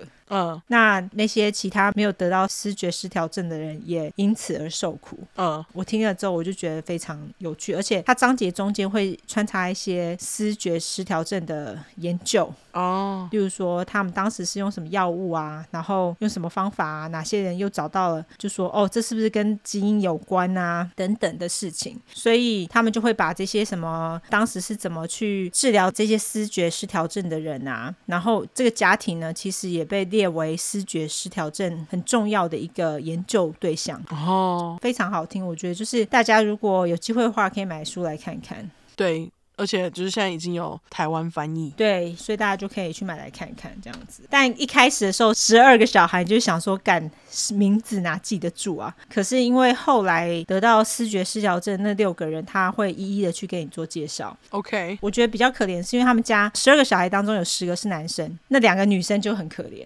我觉得，哦，因为那两个女生也是没有发病的嘛，对，就两个女生是通通都没有发病，发病的全部都男生。对，就是六个发病的都是男生，对，所以当然这两个女生也是受到蛮大的折磨，嗯，因为发病的全部都是自己的哥哥，因为他们是最小的两个，哦，怎么会一家有六个啊？超级扯的。可是像他在书里面还有举出另外一个例子更扯，另外一个例子是家里生了四胞胎，四个通通都有视觉失调症，啊，是不是很扯？嗯是，对，四胞胎女生，然后四个通通都有视觉失调症，竟然对，所以他们才会觉得这是不是跟基因有关？哼但这件事情发生在他们身上很悲剧，可是就是听了之后，你就觉得，哎，这个到底是怎样？到底为什么会这样？对，就是虽然很悲剧，但是至少这个悲剧可以成为研究的一部分。对这个家庭，他们也觉得，呃，至少他们能够为这个领域带来一些什么贡献，这样子，他们自己也这样认为。嗯，所以我觉得，呃，蛮推荐大家去买来看看。那厂商没有赞助我们书啦，不过如果厂商听到的话，想要赞助我们书也行。 对，想要送我们粉块书的话，欢迎来哦。对没错，对欢迎让我们来抽个书之类的。对好，最后最后我们要来公布新商品，对吧？对，就是你我们休息的时候，尤兰达忙着弄出来的新商品。没错，因为大家敲了很久的耳环，耳环这次会有四个样式。那我也只能跟大家说，我这次不会让大家无限的去订购。哦，对，不然尤兰达会作死。对我没有办法，我我们会限制一个数量，所以就是卖光就没了。而且下次要再出，不知道有没有，因为我已经快要生产了。我我就是趁我生产之前还做得动的话，就赶快帮大家做一做，然后寄出去。生产之后，我不确定有没有时间再继续出，对，所以如果这一波大家如果没有跟到的话，我不知道下次还会不会再出。那大家就是好好把握喽。对，然后我们会在 Instagram 上面公布开卖的时间，没错，那大家就麻烦多多捧场喽。没错。然后也不要忘记，如果想买那个蜡烛暖灯的话，可以到 Vana Candle 用 True Crime T R U E C R I M E。，对，呃，五月三十一号以前哦，没才错可，以有折扣哦，好不好？有一个半月哦。没错，很久吧，可以吧？ 对，没错。好，那最后我们就来社交软体吧。好，我们社交软体的话呢，就是脸书跟 Instagram，只要搜寻“出来的出”跟“失块的块”，后面就是 True Crime T R U E C R M E。如果只想搜寻英文的话呢，就是两次 True Crime T R U E C R M E T R U E C R M E。没错，那如果喜欢我们的话呢，就麻烦五星评价加订阅，更喜欢我们的话就麻烦投内喽，或是购买商品，好不好？感谢大家就，这样，拜拜。拜拜。